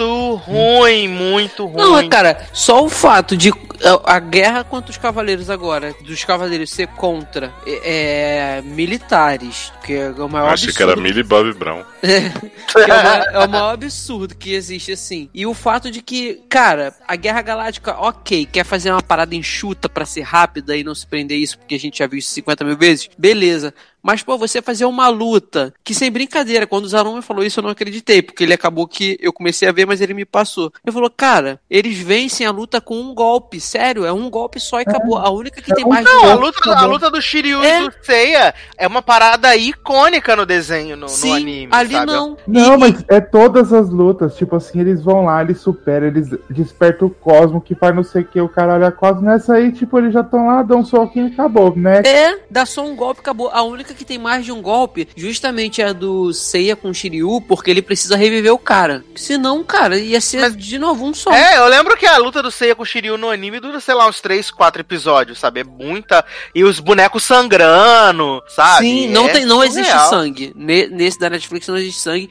E assim, pra mim o que é mais ridículo de bizarro é o seguinte: tem uma cena lá, eu já tinha falado isso pro Eduardo quando eu vi o primeiro trailer, eu falei, cara, parecem bonecas Barbie. Porque já viu a Barbie que é Sério, a Barbie, quando você pega ela na Toy tua Story, mão. essa porra. Porra, cara, Toy Story pisa muito. Aí você vê a- aquele brilho do, do, da, do plástico da Barbie, aquele plástico bem perfeitinho pra parecer pele, mas que tu vê que é plástico que brilha. É assim, tem uma cena lá que o Seiya tá lutando contra o Cassius, né, pra decidir a armadura de Pegasus. E, cara, o sol. Pegam assim o, o, o Cassius meio de perfil, com o sol batendo nele. Você vê, cara, você vê aquela pele de boneca, cara, de boneco, sabe? É muito ridículo, sem expressão. Eles não têm expressão, não tem suor, não tem sangue. Jovem, Ai, cara, ele é- jovem. Ai, é, Ó, o é, é muito ruim, é muito ruim. Aí, e assim, foi Pra coragem. melhorar, Eles Ah, me metem a China sem máscara. Só com, com Né? Uma make, uma make muito louca, né? É. Exato! Aí. E todo esse plot da China com a máscara, que o Seiya quebra a máscara dela, tem toda uma. Tipo assim, não é importante, mas tem, né? Uma Sim, tem um drama, ela E a chora porque ela é é- apaixonada pelo Seiya. E qual é a, tem difer- qual é a Porque tem diferença essa rapidinho? coisa, o porquê que o Seiya, é, ela odeia o Seiya, né? Do, na série, só, ela só odeia, né? Isso, exatamente. É, e assim, qual é a diferença dela pra Marin? Que a Marin usa máscara e ela não, sabe? A Marin, só faz Marin esconde, a esco- esconder a cara Ensinou do Seiya, como é lutar. Ai, cara, é assim, é, é muito ridículo. Aquele bueiro lá é a chacota da chacota, mas por incrível que pareça, é o que tem de melhorzinho ali no, nos episódios, o bueiro achando que, que é, que é um, um cavaleiro, que é alguma coisa, cara, sabe? Não, Porque- é Gente, gente. não pode É. ser bom. Não, gente, é ridículo. Eu não consegui, tipo assim, chega a ter graça. Gente, quem morreu? É os helicópteros dos Cavaleiros do Zodíaco. Ah, é. É, meu, chega a ter umas graças tudo, mas é ridículo que o personagem, um bueiro, fica aparecendo como alívio cômico. Não tem o Sim. porquê. Sim, Exato. e- é muito e- ruim.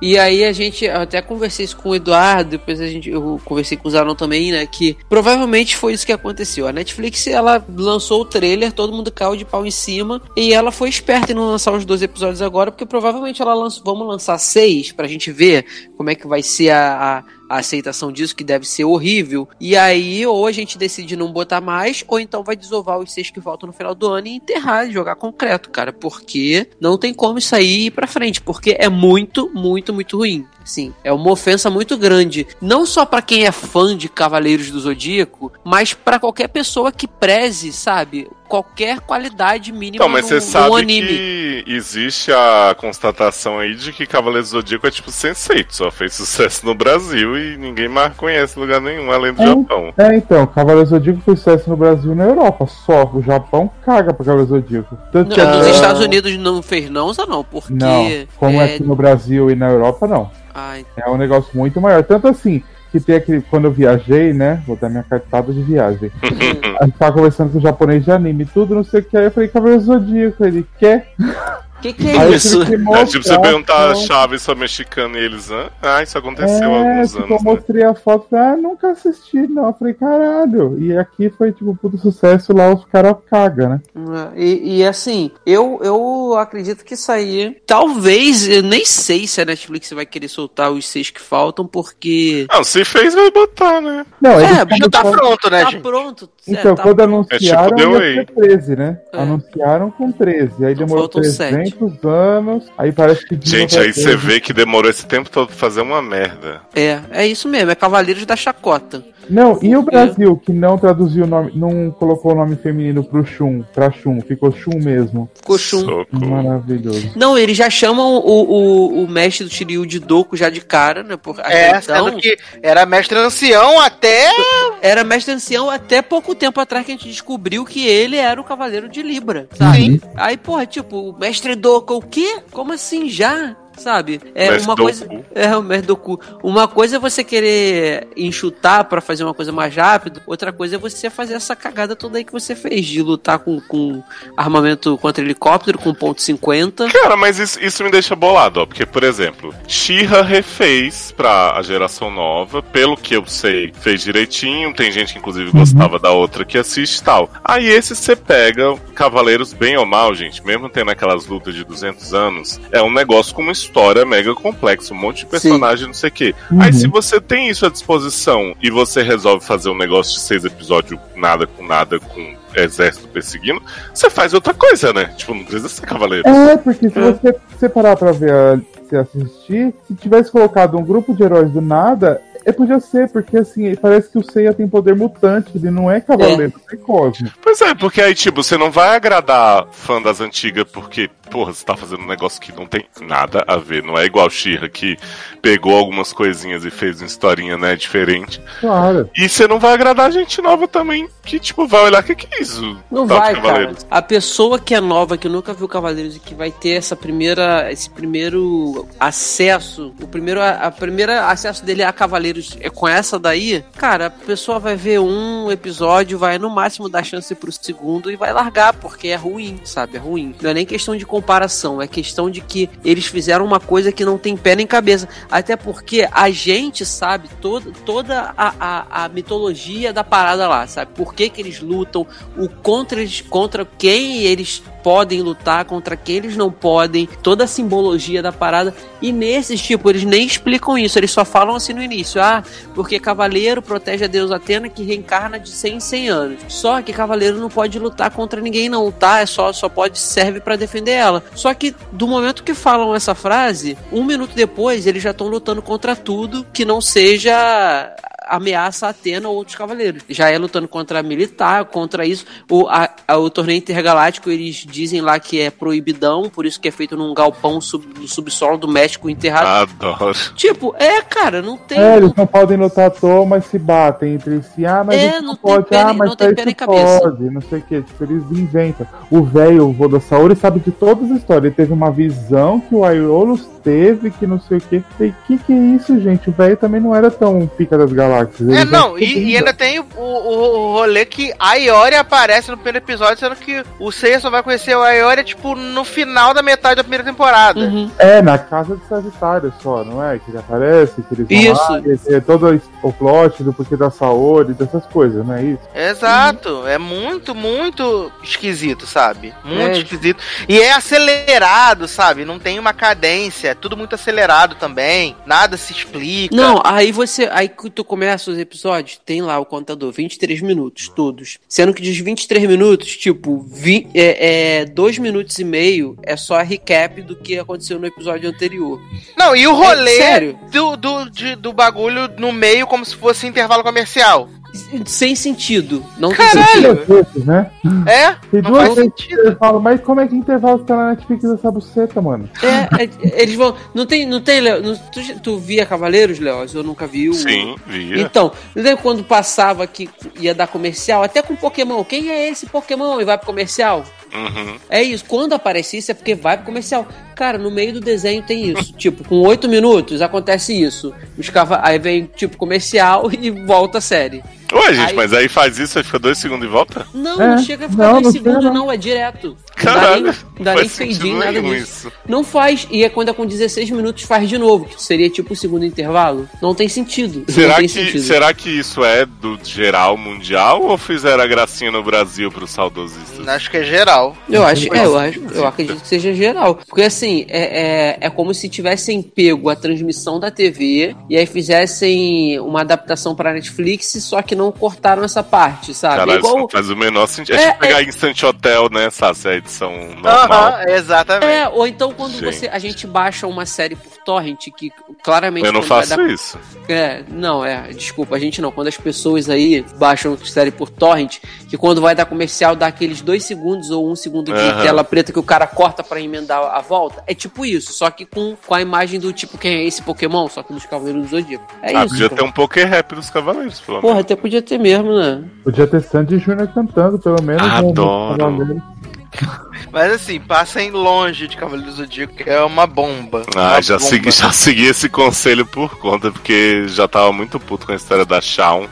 Aliás, fizeram tudo isso, né, Zanon? Dessa história de, de mudar tal, pra Shun ser mega coadjuvante, né? Não faz diferença mesmo ser homem, ser mulher.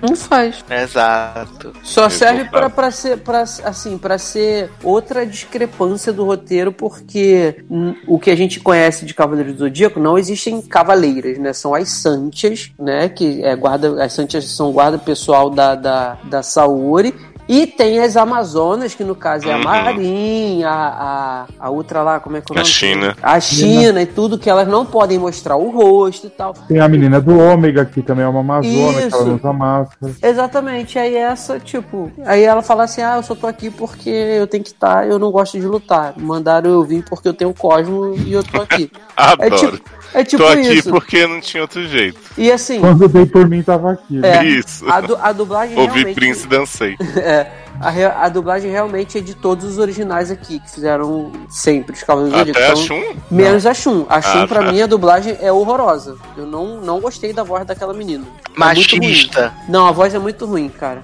A voz da Saori é a mesma, é ótima, sabe? A da Marinha, a da China, mas a da, da, a da Shun não ficou boa, não. Puxado, muito Não ficou. Mas vamos falar então do season finale, talvez series finale de Deus Big Little. Lies, né? Será series finale, É, gente? o presidente da HBO disse que não existem mais histórias a serem contadas, né? Hoje tá, É. tá, ten- tá Já tendo. não tinha, né? Sim, O- sim. Tá tendo o Summer Press do Television Critics Association e o Casey Blow, Casey Blow do presidente da- de programação da HBO, disse que não existem mais histórias para serem contadas nesse universo de Big Little Lies. E chegamos aí finalmente, né? Nos, nos dois últimos episódios tivemos o embate entre Mary Streep e Nicole Kidman, né? No- brigando pela guarda das crianças dos Gêmeos. E assim, se uma coisa é boa em Big Little Lies são as atuações. As atuações são um É. show à parte. E é muito da série, sabe? Só que eu, eu tenho muitos problemas com o penúltimo episódio, porque a solução que eles encontram pra justificar o trauma da Zoe Kravitz é a coisa mais Ridículo. canalha já feita, assim. É Foi muito, mesmo. muito, muito, muito ruim. E eu tava defendendo, cara, a personagem, mas esse- essa saída aí foi meio. Não, eu sempre odiei a Zoe. Kravitz desde a primeira temporada, de verdade. Eu sempre achei a personagem insuportável. Não, você, é a você é a achava person- melhor que todo mundo. Não, eu também acho que ela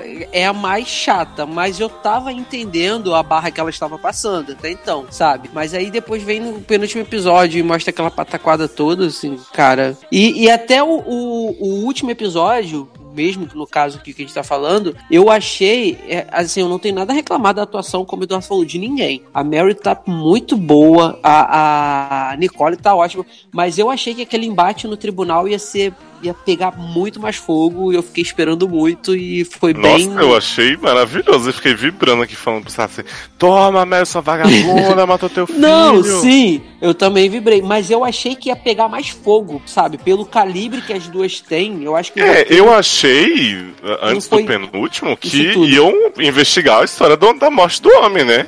Todo mundo achou, né? Porque ficou Que todo mundo assim, ah, vai usar lá. vocês, vai usar pra fazer o testemunho e vocês terem que falar a verdade, não sei o que, aí no fim a Mary esqueceu disso no churrasco. Não, esqueceu, todo mundo esqueceu, né? Disso. A morte do É, homem. série ficou- boa, né? Não posso falar nada. Garoto. E a cena de Renata lá quebrando os brinquedos do marido, que maravilhosa. Vai reclamar disso? Olha, só quero Não, dizer aquilo lá que Cook, que Cook já tinha feito isso em Empire há uns dois, três anos atrás e foi muito melhor.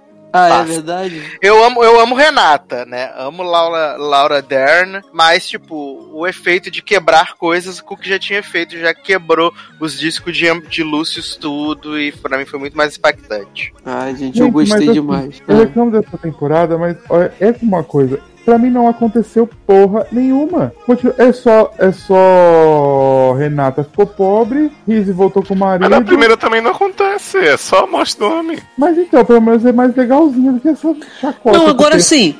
E outra coisa, alguém me explica. É, é, teve todo o drama lá da, da, da Bonnie, né? Aí eu até, inclusive, achei que ela ia matar a mãe. Naquela cena que ela pega o travesseiro. Eu falei, caraca, ela vai fazer o que ela tava Mas, sonhando. jovem, ela matou a mãe quando ela empurrou o Perry. Ah, é verdade. Ela tava empurrando ele. Olha que Ah, é. chacota isso. Não, aí, aí beleza. Aí o pai chega, ela tá lá deitada, né? Do lado da mãe e tal. Aí beleza. Aí no, a mãe morre, aí o marido dela vem, ela, ah, eu tenho uma coisa pra te contar, que eu deveria ter te contado. Tem razão. Eu não te amo mais. Quer dizer, eu nunca te amei. Eu acho que eu não. Eu falei, tá, Eu, da- eu não da te onde amei, ô? Carla, né? É. Eu falei, da onde que tiraram isso? Foi só pra dar M-tape pra aquele homem nojento. Pra que. Ah, jovem, Gente, eu acho que. ridículo esse plot também, porque Eu não nunca entendi, cara. foi nem tipo, cogitado esse plot aí que ela nunca amou o cara, e do nada ela fala, então, nunca te amei, Mori. Beijo. Não, ver. gente, tudo dela foi horrível. não- eu também não entendi essa merda. Quando ela falou assim, nunca te amei, tá bom? Beijos. E aí eu, oi? O que que tá acontecendo? Eu achei que ela ia falar, ser quando eu doida. empurrei o Perry, eu tava te empurrando, não sei o que e tal. É que Não, eu queria é- me jogar pra fora do casamento. Eu achei, eu, achei que ela, eu achei que ela ia abrir o coração e falar assim, ai gente, eu que matei Perry, tá eu bom? também. Cuida das crianças, tô indo. Seria e aí nada, sensato. sabe? Eu olha, achei um pouco. Não, é, aí vem o, o, o, o corno manso do marido da Mad tá- também. Aí, O plot que não serviu pra nada, né? Ele descobrir, porque ficou só um de cara virado pro outro, aí no último episódio, ah, vamos renovar os votos só a gente e tá tudo certo. Ah, sabe? foi fofinho. Não, foi fofo, mas eu também acho Achei que. bonitinho, apesar de odiar Não, o Scott. nesse, hoje. nesse ponto, eu concordo com o Zanon. Fo- O, o dela tinha tudo pra. Sei lá, eu acho que seria mais legal. Separa mesmo, cara, sabe?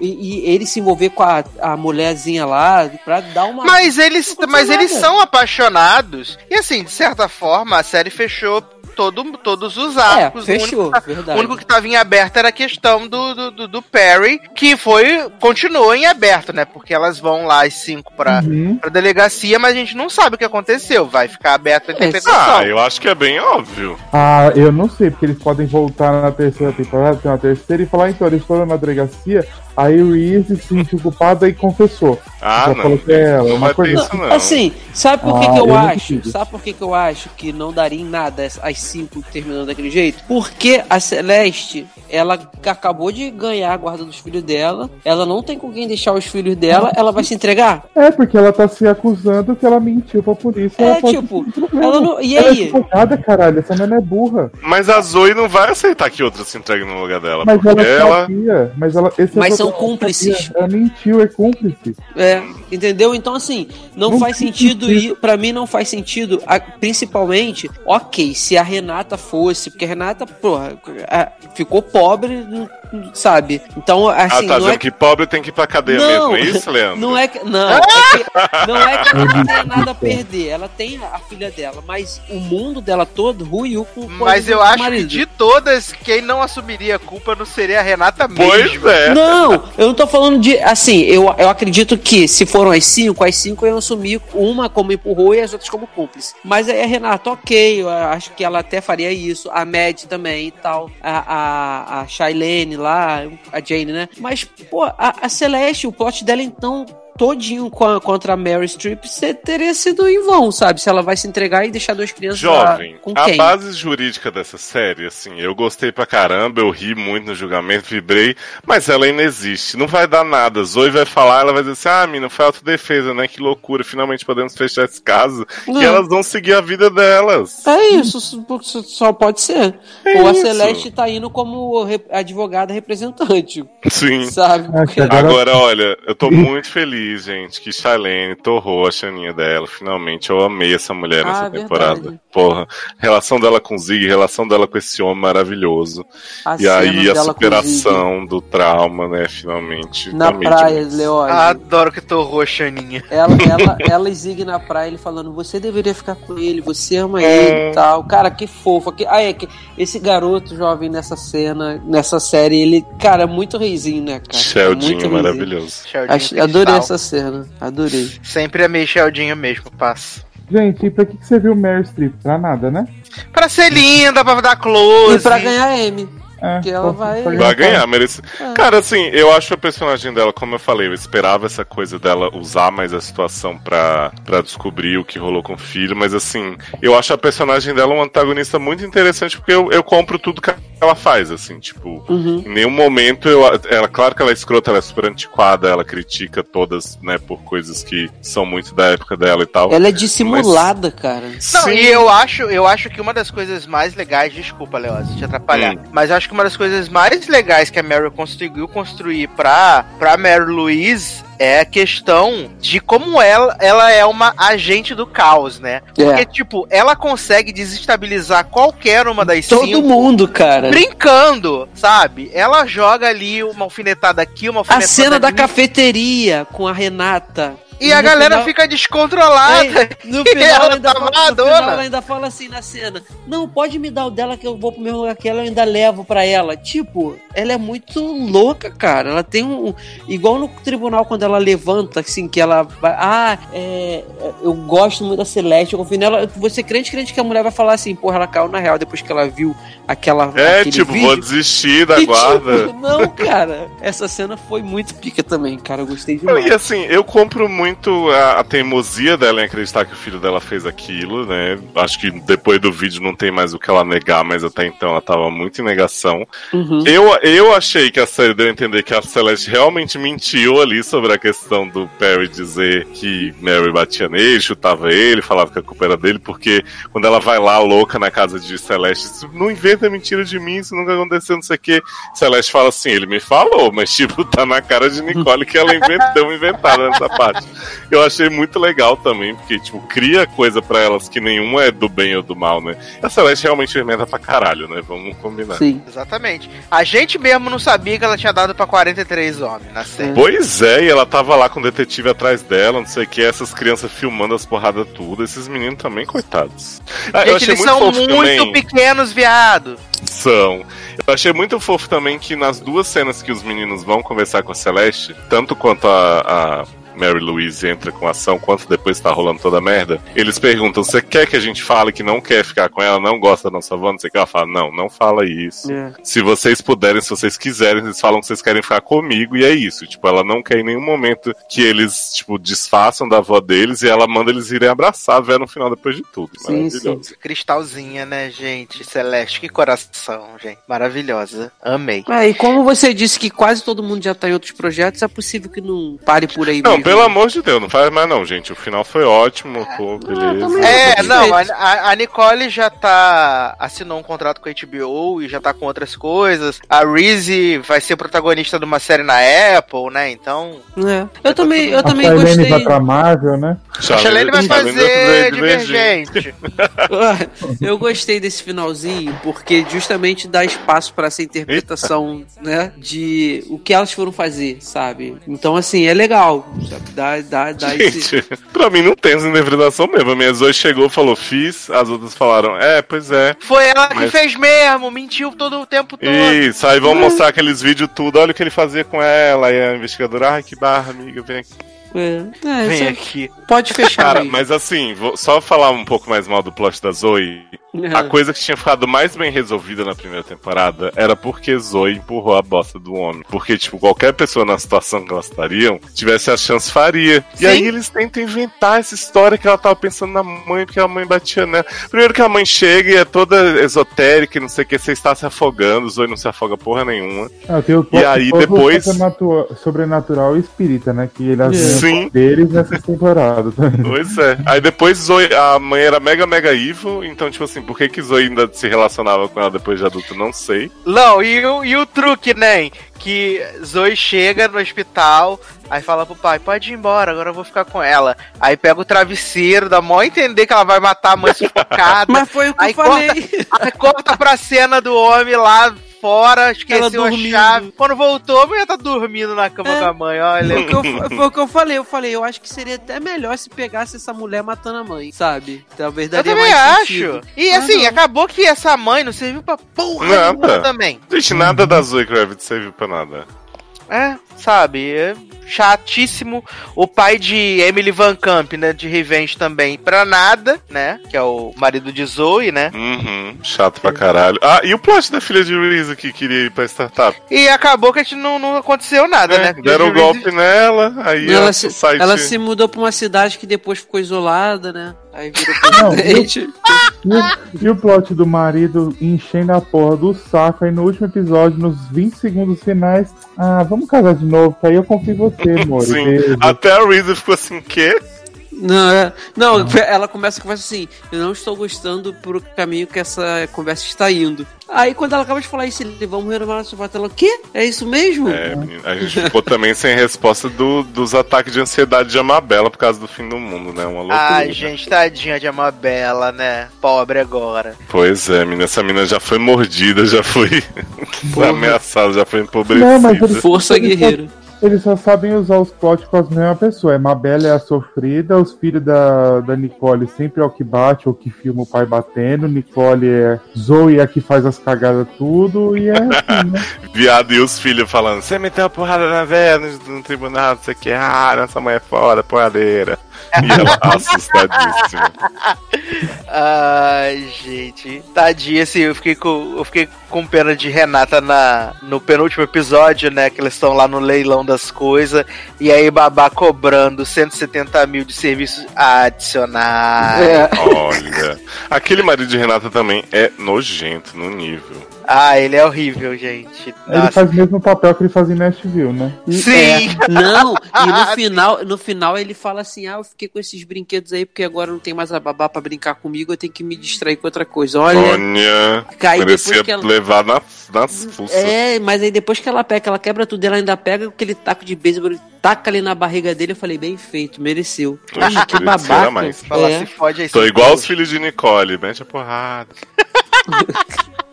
Maravilhoso. Tá aí, então, né? Nossos pitacos sobre o final de série, talvez, de Big Little Lies, né? Mentirosonas, né? Hum. E pra encerrar esse podcast, nós guardamos um assunto maravilhoso. Mentira que eu enrolei Leo... Finalmente descendo de novo, quê? Mentira que eu enrolei Leonardo, mas vou deixar ele falar brevemente de Toy Story 4 antes de irmos para a última pauta desse programa. Não, menino, deixa depois eu falo com o Darlan de Toy Story 4. Gente, excluindo as coisas. É porque eu já falei sozinho do, do Love Vem e tal. Mas eu assisti Toy Story 4, né? Já assistiu? Menino! Olha. Olha, gente, é, tá, tá esse plot agora se precisa fazer as coisas, né? Que as pessoas elas se acham no Exato. direito de, de determinar se vale ou não. Então, como Toy Story 3 fechou ali a história de Andy, seu relacionamento abusivo com o Woody e tal, as pessoas estavam, ah, não precisava, eu adorei, mas não precisava. E, cara, sinceramente, precisava pra caralho. Eu adorei Toy Story 4, achei muito divertido, assim, tipo, pra mim tá pau a pau com o 3, acho que o 3 é mais emotivo, o 4 eu dei uma choradinha, mas eu, eu acho que eu me diverti mais do que eu me emocionei. E, tipo, retorno da Berry, sabe? A relação dos brinquedos entre eles ainda tem essa coisa de, tipo, ah, precisamos de uma criança pra amar, pra brincar. Mas, tipo, o Woody tem a ligação com ela muito maior. E, e isso sempre me incomodou um pouco em Toy Story, porque, tipo, eles sempre largavam tudo. Eu entendo o conceito que é lúdico, que eles são brinquedos e servem pra isso. Mas eles sempre desistiam de tudo por causa dessa porra desse humano deles. E dessa vez o Woody teve uma relação com a Berry, assim, que foi muito bonitinha. Eles, no fim, continuam, né, criando vínculos de crianças com brinquedos. E tem a cena super bonitinha da, da menininha encontrando a bonequinha, né, sabe? A vilã do filme. A vilã que a gente entende o porquê que ela é, né? Por porquê, porquê que ela é vilã, né? Assim como a gente entendia o urso lá no Toy Story 3, a gente entende também esse Ah, mas o urso eu tive muito ódio.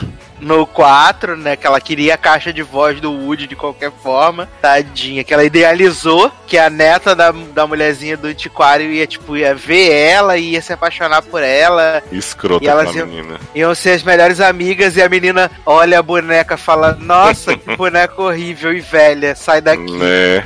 E a E bichinha teve fora. maior trabalho pra roubar o negócio de voz do Woody, fazer o transplante e tal. Tadinha. Eu fiquei bem triste. E garfinho cristal, né? Gente, garfinho. Eu, achei, eu achava que eu ia odiar garfinho, sabia? Pelos trailers. Eu também. Mas cada vez que esse garfo jogava no lixo, e aí quando ele descobre que é- a- a- ele é o lixo da Bonnie, e aí ele tem que voltar pra ela, é muito bom. Não, eu acho maravilhoso essa, essa, toda essa sequência do, do garfinho querendo se jogar no lixo, o Woody pegando ele durante várias horas. E depois que eles saem do trailer, e aí o Woody tá andando, e, e como ele não tem os pezinhos, né? Aí ele vai dando dois passinhos, arrasta. Dois passinhos, arrasta. E aí o Woody explicando pra ele: Não, você é o boneco da Bonnie, você tem o nome dela, não sei o quê. Aí tá nesse plot de a, a, a- anda passinho, arrasta, anda passinho, arrasta. Aí ele me pega no colo, a Woody. Não! Gente, eu amei também a bonequinha pequenininha. Que, a Isa. Maravilhosa! Maravilhosa. Também tem Keanu Reeves, né, nesse filme. Sim, Maravilhoso, motoqueiro. fantasma. Que... Ultra radical. Gente, é muito maravilhoso. E eu gosto porque eles conseguem falar, né? Porque também tem muito. Eles falam dessa questão do, do abandono, do se sentir de lado, né? Porque o Woody sempre foi o brinquedo favorito do Andy. E agora, e ele- agora né? Na verdade, ele o Woody, tá de desde lado. o primeiro, ele tá se fudendo, né? Porque che- primeiro chega o Buzz, Ah, eu assisti todos os Toy Story depois do Hit List, viu, gente? Então por isso que eu tô nesse hype.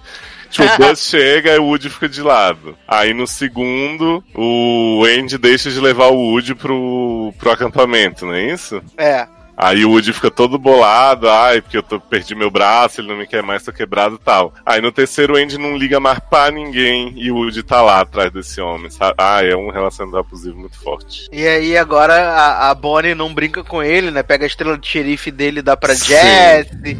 Aí ele fica no armário, aí nasce o primeiro, primeiro bola de pelo no Woody. Amo que não sai dele, né? e Maravilhoso. aí os bonecos falam assim, ai, vou mudar um nome pra ela. Como vai se chamar?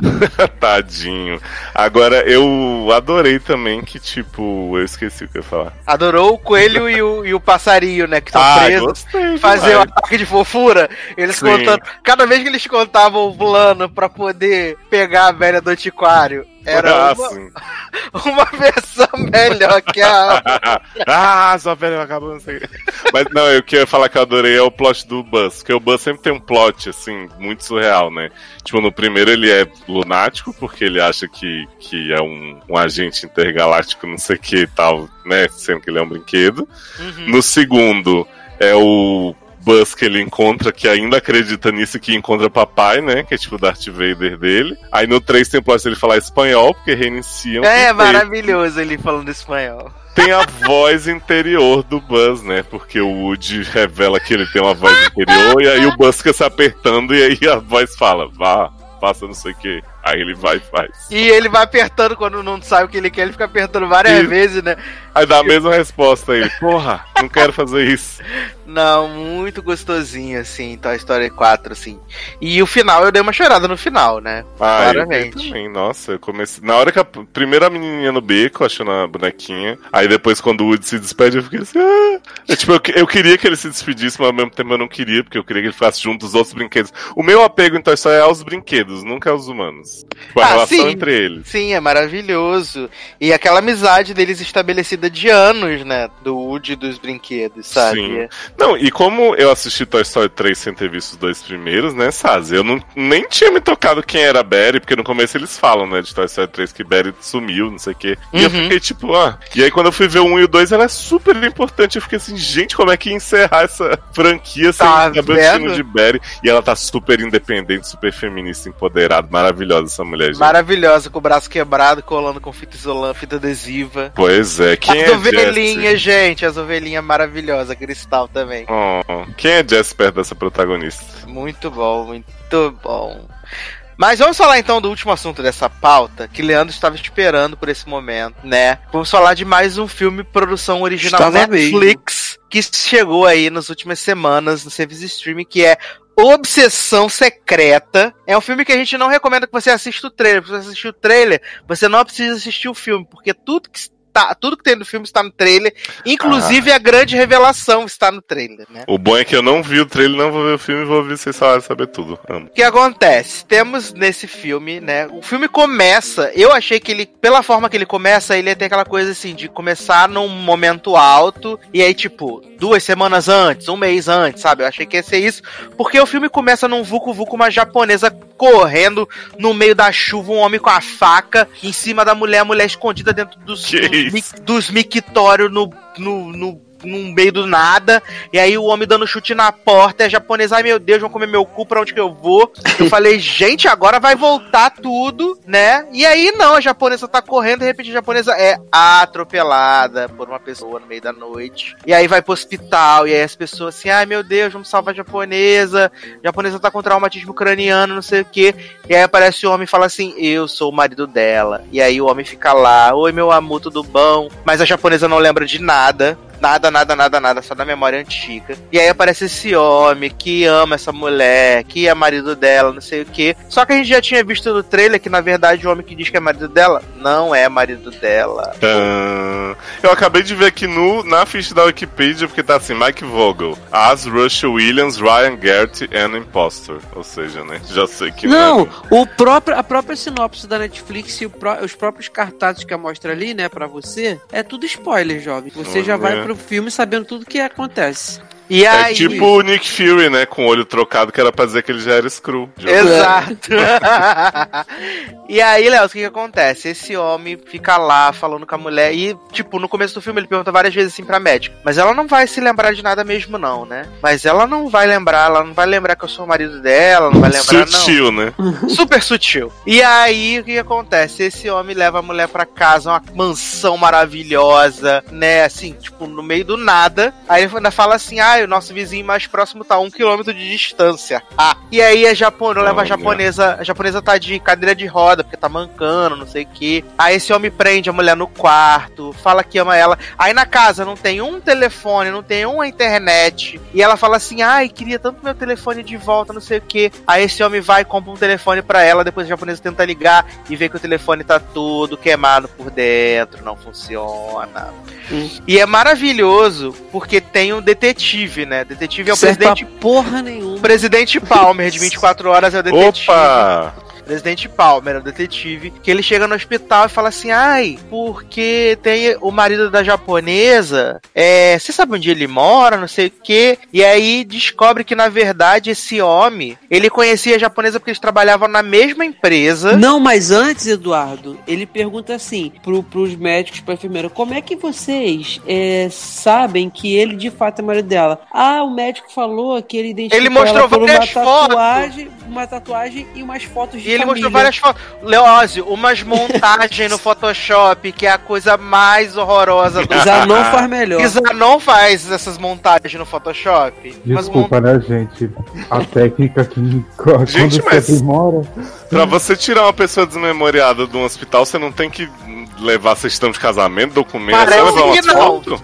Só você dizer que a mulher tem uma tatuagem no cox e mostrar as montagens no Photoshop, tá liberado. Tá liberado, isso aí. Aí não tem telefone, não, não pega um telefone, não pega endereço, é um endereço que pega, ele dá qualquer um endereço. sabe? Exato. E é surreal, porque o homem trabalhava na. O cara que tá fingindo que é marido dela, trabalhava na mesma empresa que ela e o marido de verdade trabalhavam. Aí ela e o marido pediram demissão pra poder ir casar, não sei o que. O homem também pediu demissão, foi na outra cidade onde os pais da japonesa moram, matou os pais da japonesa. Tipo, não tem nada a ver com a história. Tem nada a ver com a história. É só porque o presidente Palmer vai lá na casa dos pais da japonesa, aí entra na casa, a porta está convenientemente aberta, né? E aí os- as pessoas tá mortas, já tem mo- morta há uns quatro anos, porque tá só podre o cadáver. Tava em decomposição já, tipo. Sem sentido isso. E aí a japonesa tá assim, pensa assim, gente, acho que tem alguma coisa errada, né? E aí a japonesa muito esperta fica tentando fugir do homem. O homem prende ela. No- nossa, tem um festival assim que o homem prende ela com uma, uma correntinha de dessas que roqueiro usava, de botava na carteira e Eu botava tinha no- uma. Eu também Ah, tinha. O homem prende ela na cama com a corrente dessa, aí a mulher tira, consegue sair, abre a porta com um grampo de cabelo, olha, profissional. Não, e aí, mas Eduardo, eu não sei quem erra mais, se é ela ou se é ele. Que não sei quem é mais burro dos dois, cara. é, é, acho que os dois, porque é inacreditável, Leózio. Essa mulher foge, aí o homem tá lá, tá lá, ela fala assim: Ai, amor, tudo bom? Queria fazer um, um jantarzinho romântico pra nós. Tem como você comprar uma massa de lasanha pra eu fazer aqui? né? Preparar uns quitutes pra gente fazer um vinho, um coisa romântica. Mas compra Aí- vinho, hein? É, aí ele fala assim, ai, beleza, tudo bom. Aí ela tira, a ela tira a carteira do homem de dentro da, do, do bolso do casaco, bota debaixo da cama, e aí o homem vai lá pra comprar as lasanhas, aí ela fala assim, ai meu Deus, me trancaram aqui dentro. Aí a japonesa desce, né, abre a carteira, vê que na carteira do homem tá a carteira de motorista dela que tem um outro Ah. nome. Aí ela pega Por o que, grampo que esse homem guardava isso na carteira dele, gente? Pois vai é. saber, né? Aí vai acontecer, a japonesa vai lá no. abre a porta com o grampo de cabelo, desce as escadas, vai no escritório, tem um laptop, ela abre o laptop, aí a senha do laptop é o nome e sobrenome dela. A senha do laptop é Não, eu é. estou fingindo ser seu marido. Não, pior. Antes ela tenta, ela tenta usar o laptop dele, aí bota várias, no- várias senhas e não funciona. Aí, principalmente o nome dela, o nome e sobrenome, que é o falso que ele dá. Aí depois, numa outra oportunidade que ela já começa a lembrar das coisas, ela vai lá no laptop e bota a senha e o nome dela. Quem é que vai colocar o nome de uma pessoa como senha do laptop? Tipo, Você vai pegar o laptop do, do, do Leório. Jovem, é você, Henrique você se surpreenderia. E aí, não, no laptop não tem absolutamente nada a não ser as fotos que o homem tirava As no fundo montagens. azul pra poder fazer as montagens no Olha. Parabéns, hein? Não, Merda. e ainda mal feito, porque ela começa a desconfiar numa foto que, que, que ela tá com ele, eles tiram E a tem um foto reflexo e no tem um espelho. espelho atrás. Aí o espe- na parte de trás o cara não mexeu. Esse cara é loiro. E o marido dela tinha o cabelo preto. Preto. Ela, ela fica olhando assim, "Ué, merda, por que, meu." que ele de frente é loiro e de costa é preto? O cabelo é preto, É sabe? ela bastou pitaco, um lado puxou o pai, o outro puxou a É. mãe. Ai, gente, é uma Aí- sucessão de erros. Aí a japonesa fala assim: ai gente, será que tem alguma coisa estranha? Aí Ela tenta acessar a internet, aí tá só aquele joguinho do dinossauro, né? É. No internet. Aí ela pega o modem, o modem tá com os fios tudo cortado. Aí ela pega o celular que o homem comprou pra ela, vai lá, e aí o celular tá todo queimado por dentro, não funciona. Engraçado que o celular tá todo queimado, mas liga, né? Aí eu É. achei um pouco, assim. Não, tá, o celular tem maior furão atrás na bateria. já. Funciona. É melhor que a japonesa vai na cozinha, pega uma silver tape, ela tá com o pezinho ainda meio, meio cagado, ela passa silver tape na perna. Aí, aí corta a cena, o homem tá no meio da estrada, percebe que tá sem carteira, aí volta pra casa e eu tô assim, japonesa corre que você vai morrer. Japonesa corre Sai que você vai você morrer. vai e morre, né? E aí a japonesa toda mancando sobe de volta pra cama. Finge que tá lá no mesmo Finge lugar. que tá na cama, só que essa filha da puta tá com um pé enrolado em silver tape. Aí ela joga um cobertor por cima pra fingir. Olha, aí aparece delegado presidente Palmer, né? E aí fala assim: malandro, já descobri tudo, sei que tu não é o marido dela. Aí ele fala: quê? Aí ele fala: é isso aí mesmo, abre a porta, porra. Aí ele abre a porta, aí a japonesa tá lá em cima, desce de novo. Aí o presidente Palmer tá lá verificando os carros, verificando os negócios, viu que o nome do rancho tava um nome com. Fez um, uma colagem, né, pra mudar o nome. Aí a japonesa aparece assim na janela e fala assim: a porta de trás tá aberta. Adoro a foto de trás. Aí o presidente Palmer, o quê? Aí ela, a porta de trás tá aberta. Aí ele, ah, tá, beleza. Aí quando ele vai chegando na porta de trás, o, o homem dá uma pasada no presidente Palmer, coloca ele dentro de um freezer, tranca ele dentro do freezer. Que? Sim, e aí o cara fala assim: Eu confiei em você, japonesa, e você me traiu, você é uma filha da puta. Aí arranca o silver tape da perna da japonesa, aí fala assim: Você vai me amar? Aí ela: Não vou não. Aí ele: Você vai me amar sim, senão eu vou quebrar seu pé. É. Aí ela: Não vai, eu vou. Tá bom, vou te amar. Aí ele amarra ela no. É tipo isso mesmo, cara. Aí ele amarra ela na, na cama com a corda lenta e aí ele acende uma vela, né, e deixa o isqueiro assim perto da vela. Pra quê que ele acendeu essa vela? Pra nada, era só um santo mesmo. É pra fazer um Antônio. cheiro, era vela, vela, vela aromática. E aí a japonesa pega o pega o isqueiro e queima a corda e foge. Aí a japonesa sai correndo no meio da floresta e esse homem correndo atrás dela. Só que ela Ah, corre. Ela... no mato. Detalhe, ela correndo igual Shirley, né? Porque ela tava com a perna. Mancando horrores. Mancando. É. Gente, e aí, o melhor pra mim, o auge dessa perseguição é que ela tá escondida no lugar e aí ela joga uma pedra pra fazer barulho pro cara que indica exatamente onde ela tá pro cara. E aí o cara olha assim, aí vai pra cima dela, aí eles começam a brigar, não sei o que. Aí vem o presidente Palma que conseguiu fugir do Freeze, aí bate nele, ele tá todo cagado também. Né, tudo mancando, tá mais mancando do que a japonesa. E aí eles começam a brigar uma luta assim super, nossa, super bem coreografada. Aí a japonesa dá um tiro no ombro do, do marido falso. E aí ele levanta, vem pra cima dela, ela dá mais uns dois tiros nele, o homem morre. Mas aqui, um detalhe interessante é que nessa cena que ela vai jogar a pedra pra despistar ele, ela tá escondida igual a Michelle e a. a Michelle e a Joana estavam escondidas lá no Escondido da. Crazy Eyes. É, tipo, que não tem como você se esconder. Era tipo isso, assim. E, e o cara não, não conseguiu enxergar a mulher. É, é a beleza dessa cena aí. Nossa, mas assim, é muito ruim, de boa. É muito ruim. E aí no final ela, japonesa e o presidente Palmer ficam amigos, né? É. Aí passa três meses, aí ela vai lá se despedir dele e fala: Ai, tudo bom, né? Você vai fugir. Vai fugir, não, vai embora, né? Aí ele fala, não, eu vou, eu vou largar essa vida e vou pegar uma mais aposentada, divorciada, que eu Não, quero voltar a ser assim, putão.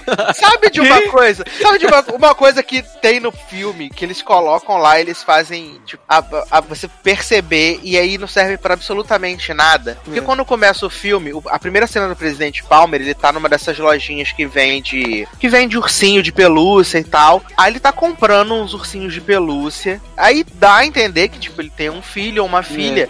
Só que aí você descobre que essa filha dele desapareceu há muitos anos e ninguém nunca encontrou o rastro da criança. E aí eles jogam isso e isso não serve pra nada. Pra nada, pra nada. Pra nada. Pra nada, nada, nada, nada, nada, nada, nada. Bom, assim como esse filme não serve pra nada, né? Porque isso não é citado em mais E, nenhum gente, momento, isso é um filme que não precisava. Vocês sigam falando aí de Toy Story de Rei Leão. sabe? Porque isso não é citado em mais nenhum momento nenhum. Aí só na cena final que ele tá botando os ursos na caixa de doação. É pra continuação, jovem. Vamos puxar esse plot. Olha. Ele tá botando os ursos na calibração e fala que vai pegar as divorciadas, né? Exato, é o macho. Olha, Agora, o presidente. Palmer tá precisando muito e vamos ao banheiro também, né? Não, o pior, cara, o pior de tudo é que assim, é o tipo de filme que as pessoas, assim, médias que tem Netflix, vê, um cara, filme. assiste igual. É igual. Por exemplo, é, é, a menina que trabalha pra minha mãe, ela quando ela. Eu, o cara de eu é, chegar mais cedo, um pouquinho mais cedo, ela ainda tá aqui, ela chega pra mim, ai, Leandro, já tem tanta coisa boa nova na Netflix que eu vi e tal. Aí ela vai falando esses títulos todos que a gente vê, esses filmes do Noah, sabe? Como se fosse a melhor maravilha do mundo. Aí eu fico, é, é bom, né? Tipo, não tem o que falar, deixa a menina achar que é. Então é o tipo de filme que as pessoas param pra ver, cara. E é por isso que fica financiando cada vez mais a Netflix fazer essas merda, porque não tem sentido. São sabe? vocês que financiam essa merda, já diria ele. Não, esse filme é muito chacota, sabe? Assim, e o, o começo, as- pelo menos a cena de perseguição da, da- da- do começo, assim. É maneira. Os primeiros minutos é maneiro, sabe? O clima é legal. Mas eu, aí. eu pensei também que ia ser como o Eduardo falou, tipo, ia voltar um tempo pra culminar naquilo ali, sabe? Mas não, tipo, o filme não, não se preocupa em esconder em momento nenhum os plots dele, sabe? Assim como nem na legenda, nem na legenda não, nem na sinopse, nem nos cartazes, nem no trailer. É um filme que você já sabe ele todo, sem precisar ver. Ou seja, É, você não quer- precisa ver. Tu quer ver o filme da japonesa? É muito fácil. youtube.com. Aí Não, você bota lá Netflix Brasil. Netflix Brasil. Não, você bota no YouTube Netflix Brasil e assiste o trailer, que aí é pronto. Você já assistiu o filme inteiro. Ou então, se você escutou esse programa até agora, também não precisa, porque o Sasser contou Pois exatamente é. o filme certinho. E, foi, e ficou muito melhor a narração. E com dele. diálogos muito melhores É, também. como né? sempre. Do que, do que aquela chacota lá. Chacota obsessiva. Tenso, tenso. Mas assim, pelo menos. Mas esse filme é milhões de vezes melhor do que o filme de Innocent Name. Milhões de Ah, vezes. esse eu passei longe, eu nem Muito, muito, não pode ter uma oportuni- oportunidade pra falar mal do É um filme de gatilho. novo. muito, muito melhor. Porque, o, como eu já disse, o filme de Innocent Nail é um papel sujo de merda. Tacado Sabe? na tela, né? Igual o Darlan falou Que não mais dá cedo. nem pra você limpar sua bunda de novo porque ele já tá sujo, sabe? É isso que é esse filme do novo. Esse Atração Obsessiva é Oscar nominee perto do filme do novo. Apenas isso. Mas vamos embora, jovens, que falamos muito, né? Vamos aqui fazer merchans e despedidas. Começando com o maior fã de 600 do Brasil, que é Leózio, né? Porra, eu tô esperando o painel da 600 aí na D23, né? Vai ser maravilhoso. Olha, gente, vão lá no seriadores.com.br. A gente teve um programa aí do Fã da 600, né? Criado por Sidney, esse grande divulgador da DC no Brasil e no mundo. A gente vai ter, provavelmente, depois desse programa, ou junto com este programa, um, um set sobre casos e acasos no hospital. Gente. Que tá assim, surreal, todo mundo se expondo num nível jamais visto. Vai ser tem duas partes, então vai sair a primeira e aí vocês esperam mais um pouquinho. Porque pra foram ver a segunda. 17 horas de gravação, né, Ney? Pois é, menino. E a gente vai ter um SACast em breve, Remember, né? Com o top 10 barracos e momentos de revolta na história da SA. Aguardem, confiem. Gente, Power Rangers tá viva a treta. Será que vai entrar? Não vai entrar porque essa é a maratona. Que? Mentira. É Sanzinho. Não, não é Sanzinho, não. É salzinho. É Salzinho, não vai entrar, não. Leoz vai me preservar. É... Vai sim. Alice. Leoz vai me preservar pela nossa amizade. Leoz só vai botar o pai de Randall. Tá Só bom, isso. Alice. É. Só não mexa as despedidas. Então, gente, é isso.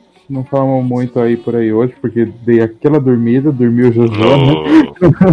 Mas, assim, a gente volta numa outra semana pra falar mal de Handmaid's Tale, que nem falamos dessa vez. Gente, é verdade, aquele episódio Verdade. maravilhoso É porque da. a, gente, a gente espera juntar dois episódios e vem e fala. Ah. Viado, episódio da gaveta, versão Juni no hospital, olha. É episódio musical de Handmaid's Tale. Sim, É verdade. Heaven's a Place on Earth. O Zé não falou um pouquinho, né, dele da, da outra vez, mas É. eu não tinha visto ainda. É porque agora a gente vai poder destrinchar esse episódio e mais o episódio dessa semana agora. Gente, vou te falar uma coisa pra vocês. Eu nem ia ver essa temporada de Handmaid, mas o Logado está fazendo tudo valer a pena, porque os Porra. comentários nossos aqui. Eu todo já mundo tô me- concorda. Eu já estou arrependido de não ter visto, feito maratona.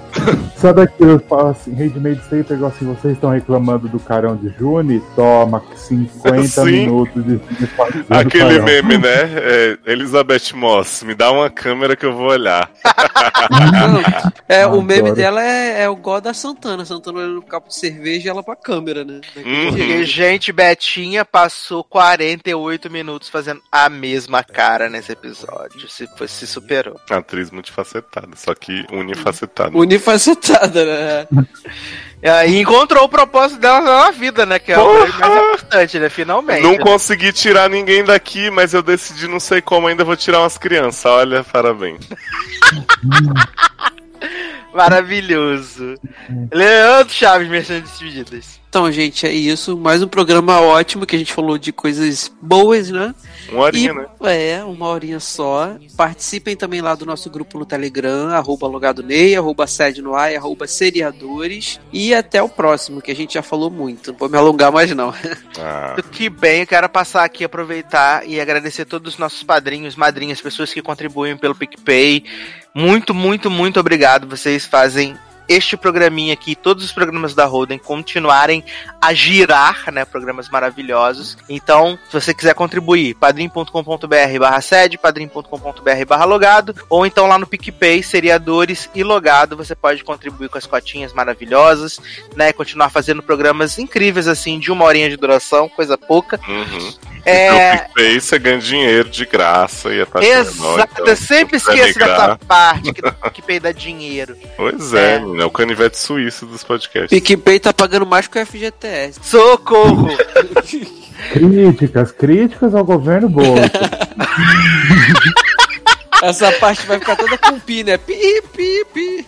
Vai sim. E quero aproveitar aqui e agradecer a todo mundo que comentou na última edição do nosso podcast. É, em breve vamos, vamos ler assim os comentários de vocês. Estamos lembro, lendo, respondendo na medida do possível. Muito, muito obrigado. A gente gosta muito de ver que vocês estão gostando desses programinhas assim, gostosos e maravilhosos. Que eu queria, queria fazer um pedido aqui pro Logado.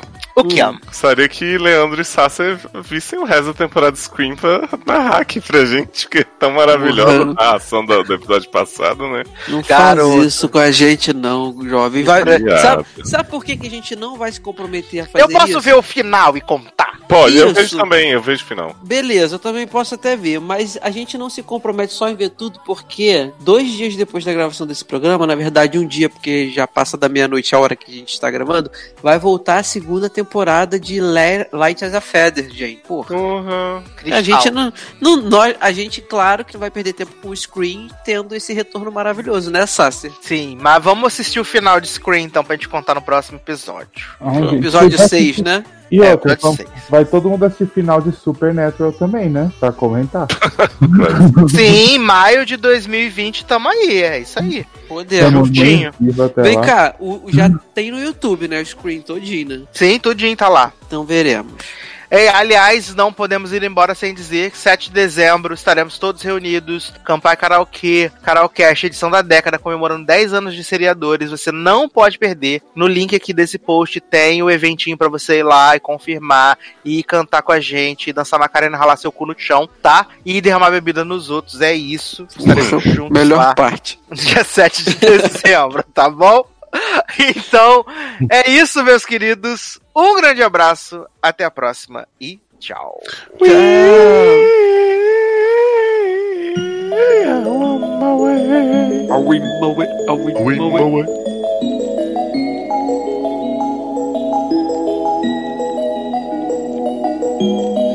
I'm done hating myself for feeling. I'm done crying myself away. I gotta leave and start the healing.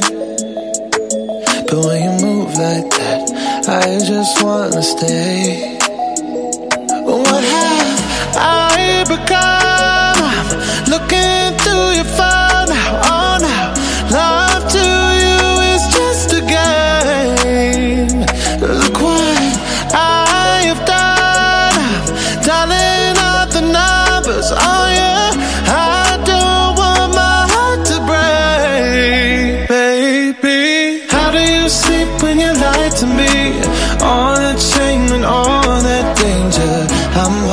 That my love will keep you up tonight, baby. How do you sleep when you lie to me? All that fear and all that pressure. I'm hoping that my love will keep you up tonight.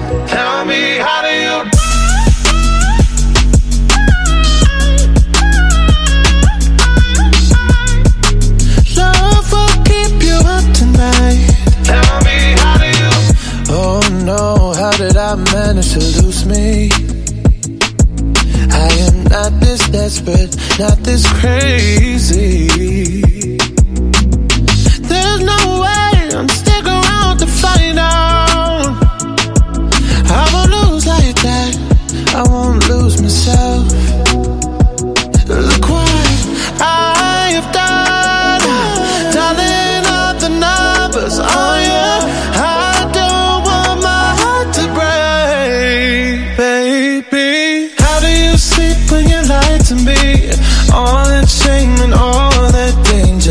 I'm hoping that my love will keep you up tonight, baby. How do you sleep when you lie to me? All that fear and all that pressure. I'm hoping that my love will keep you up tonight.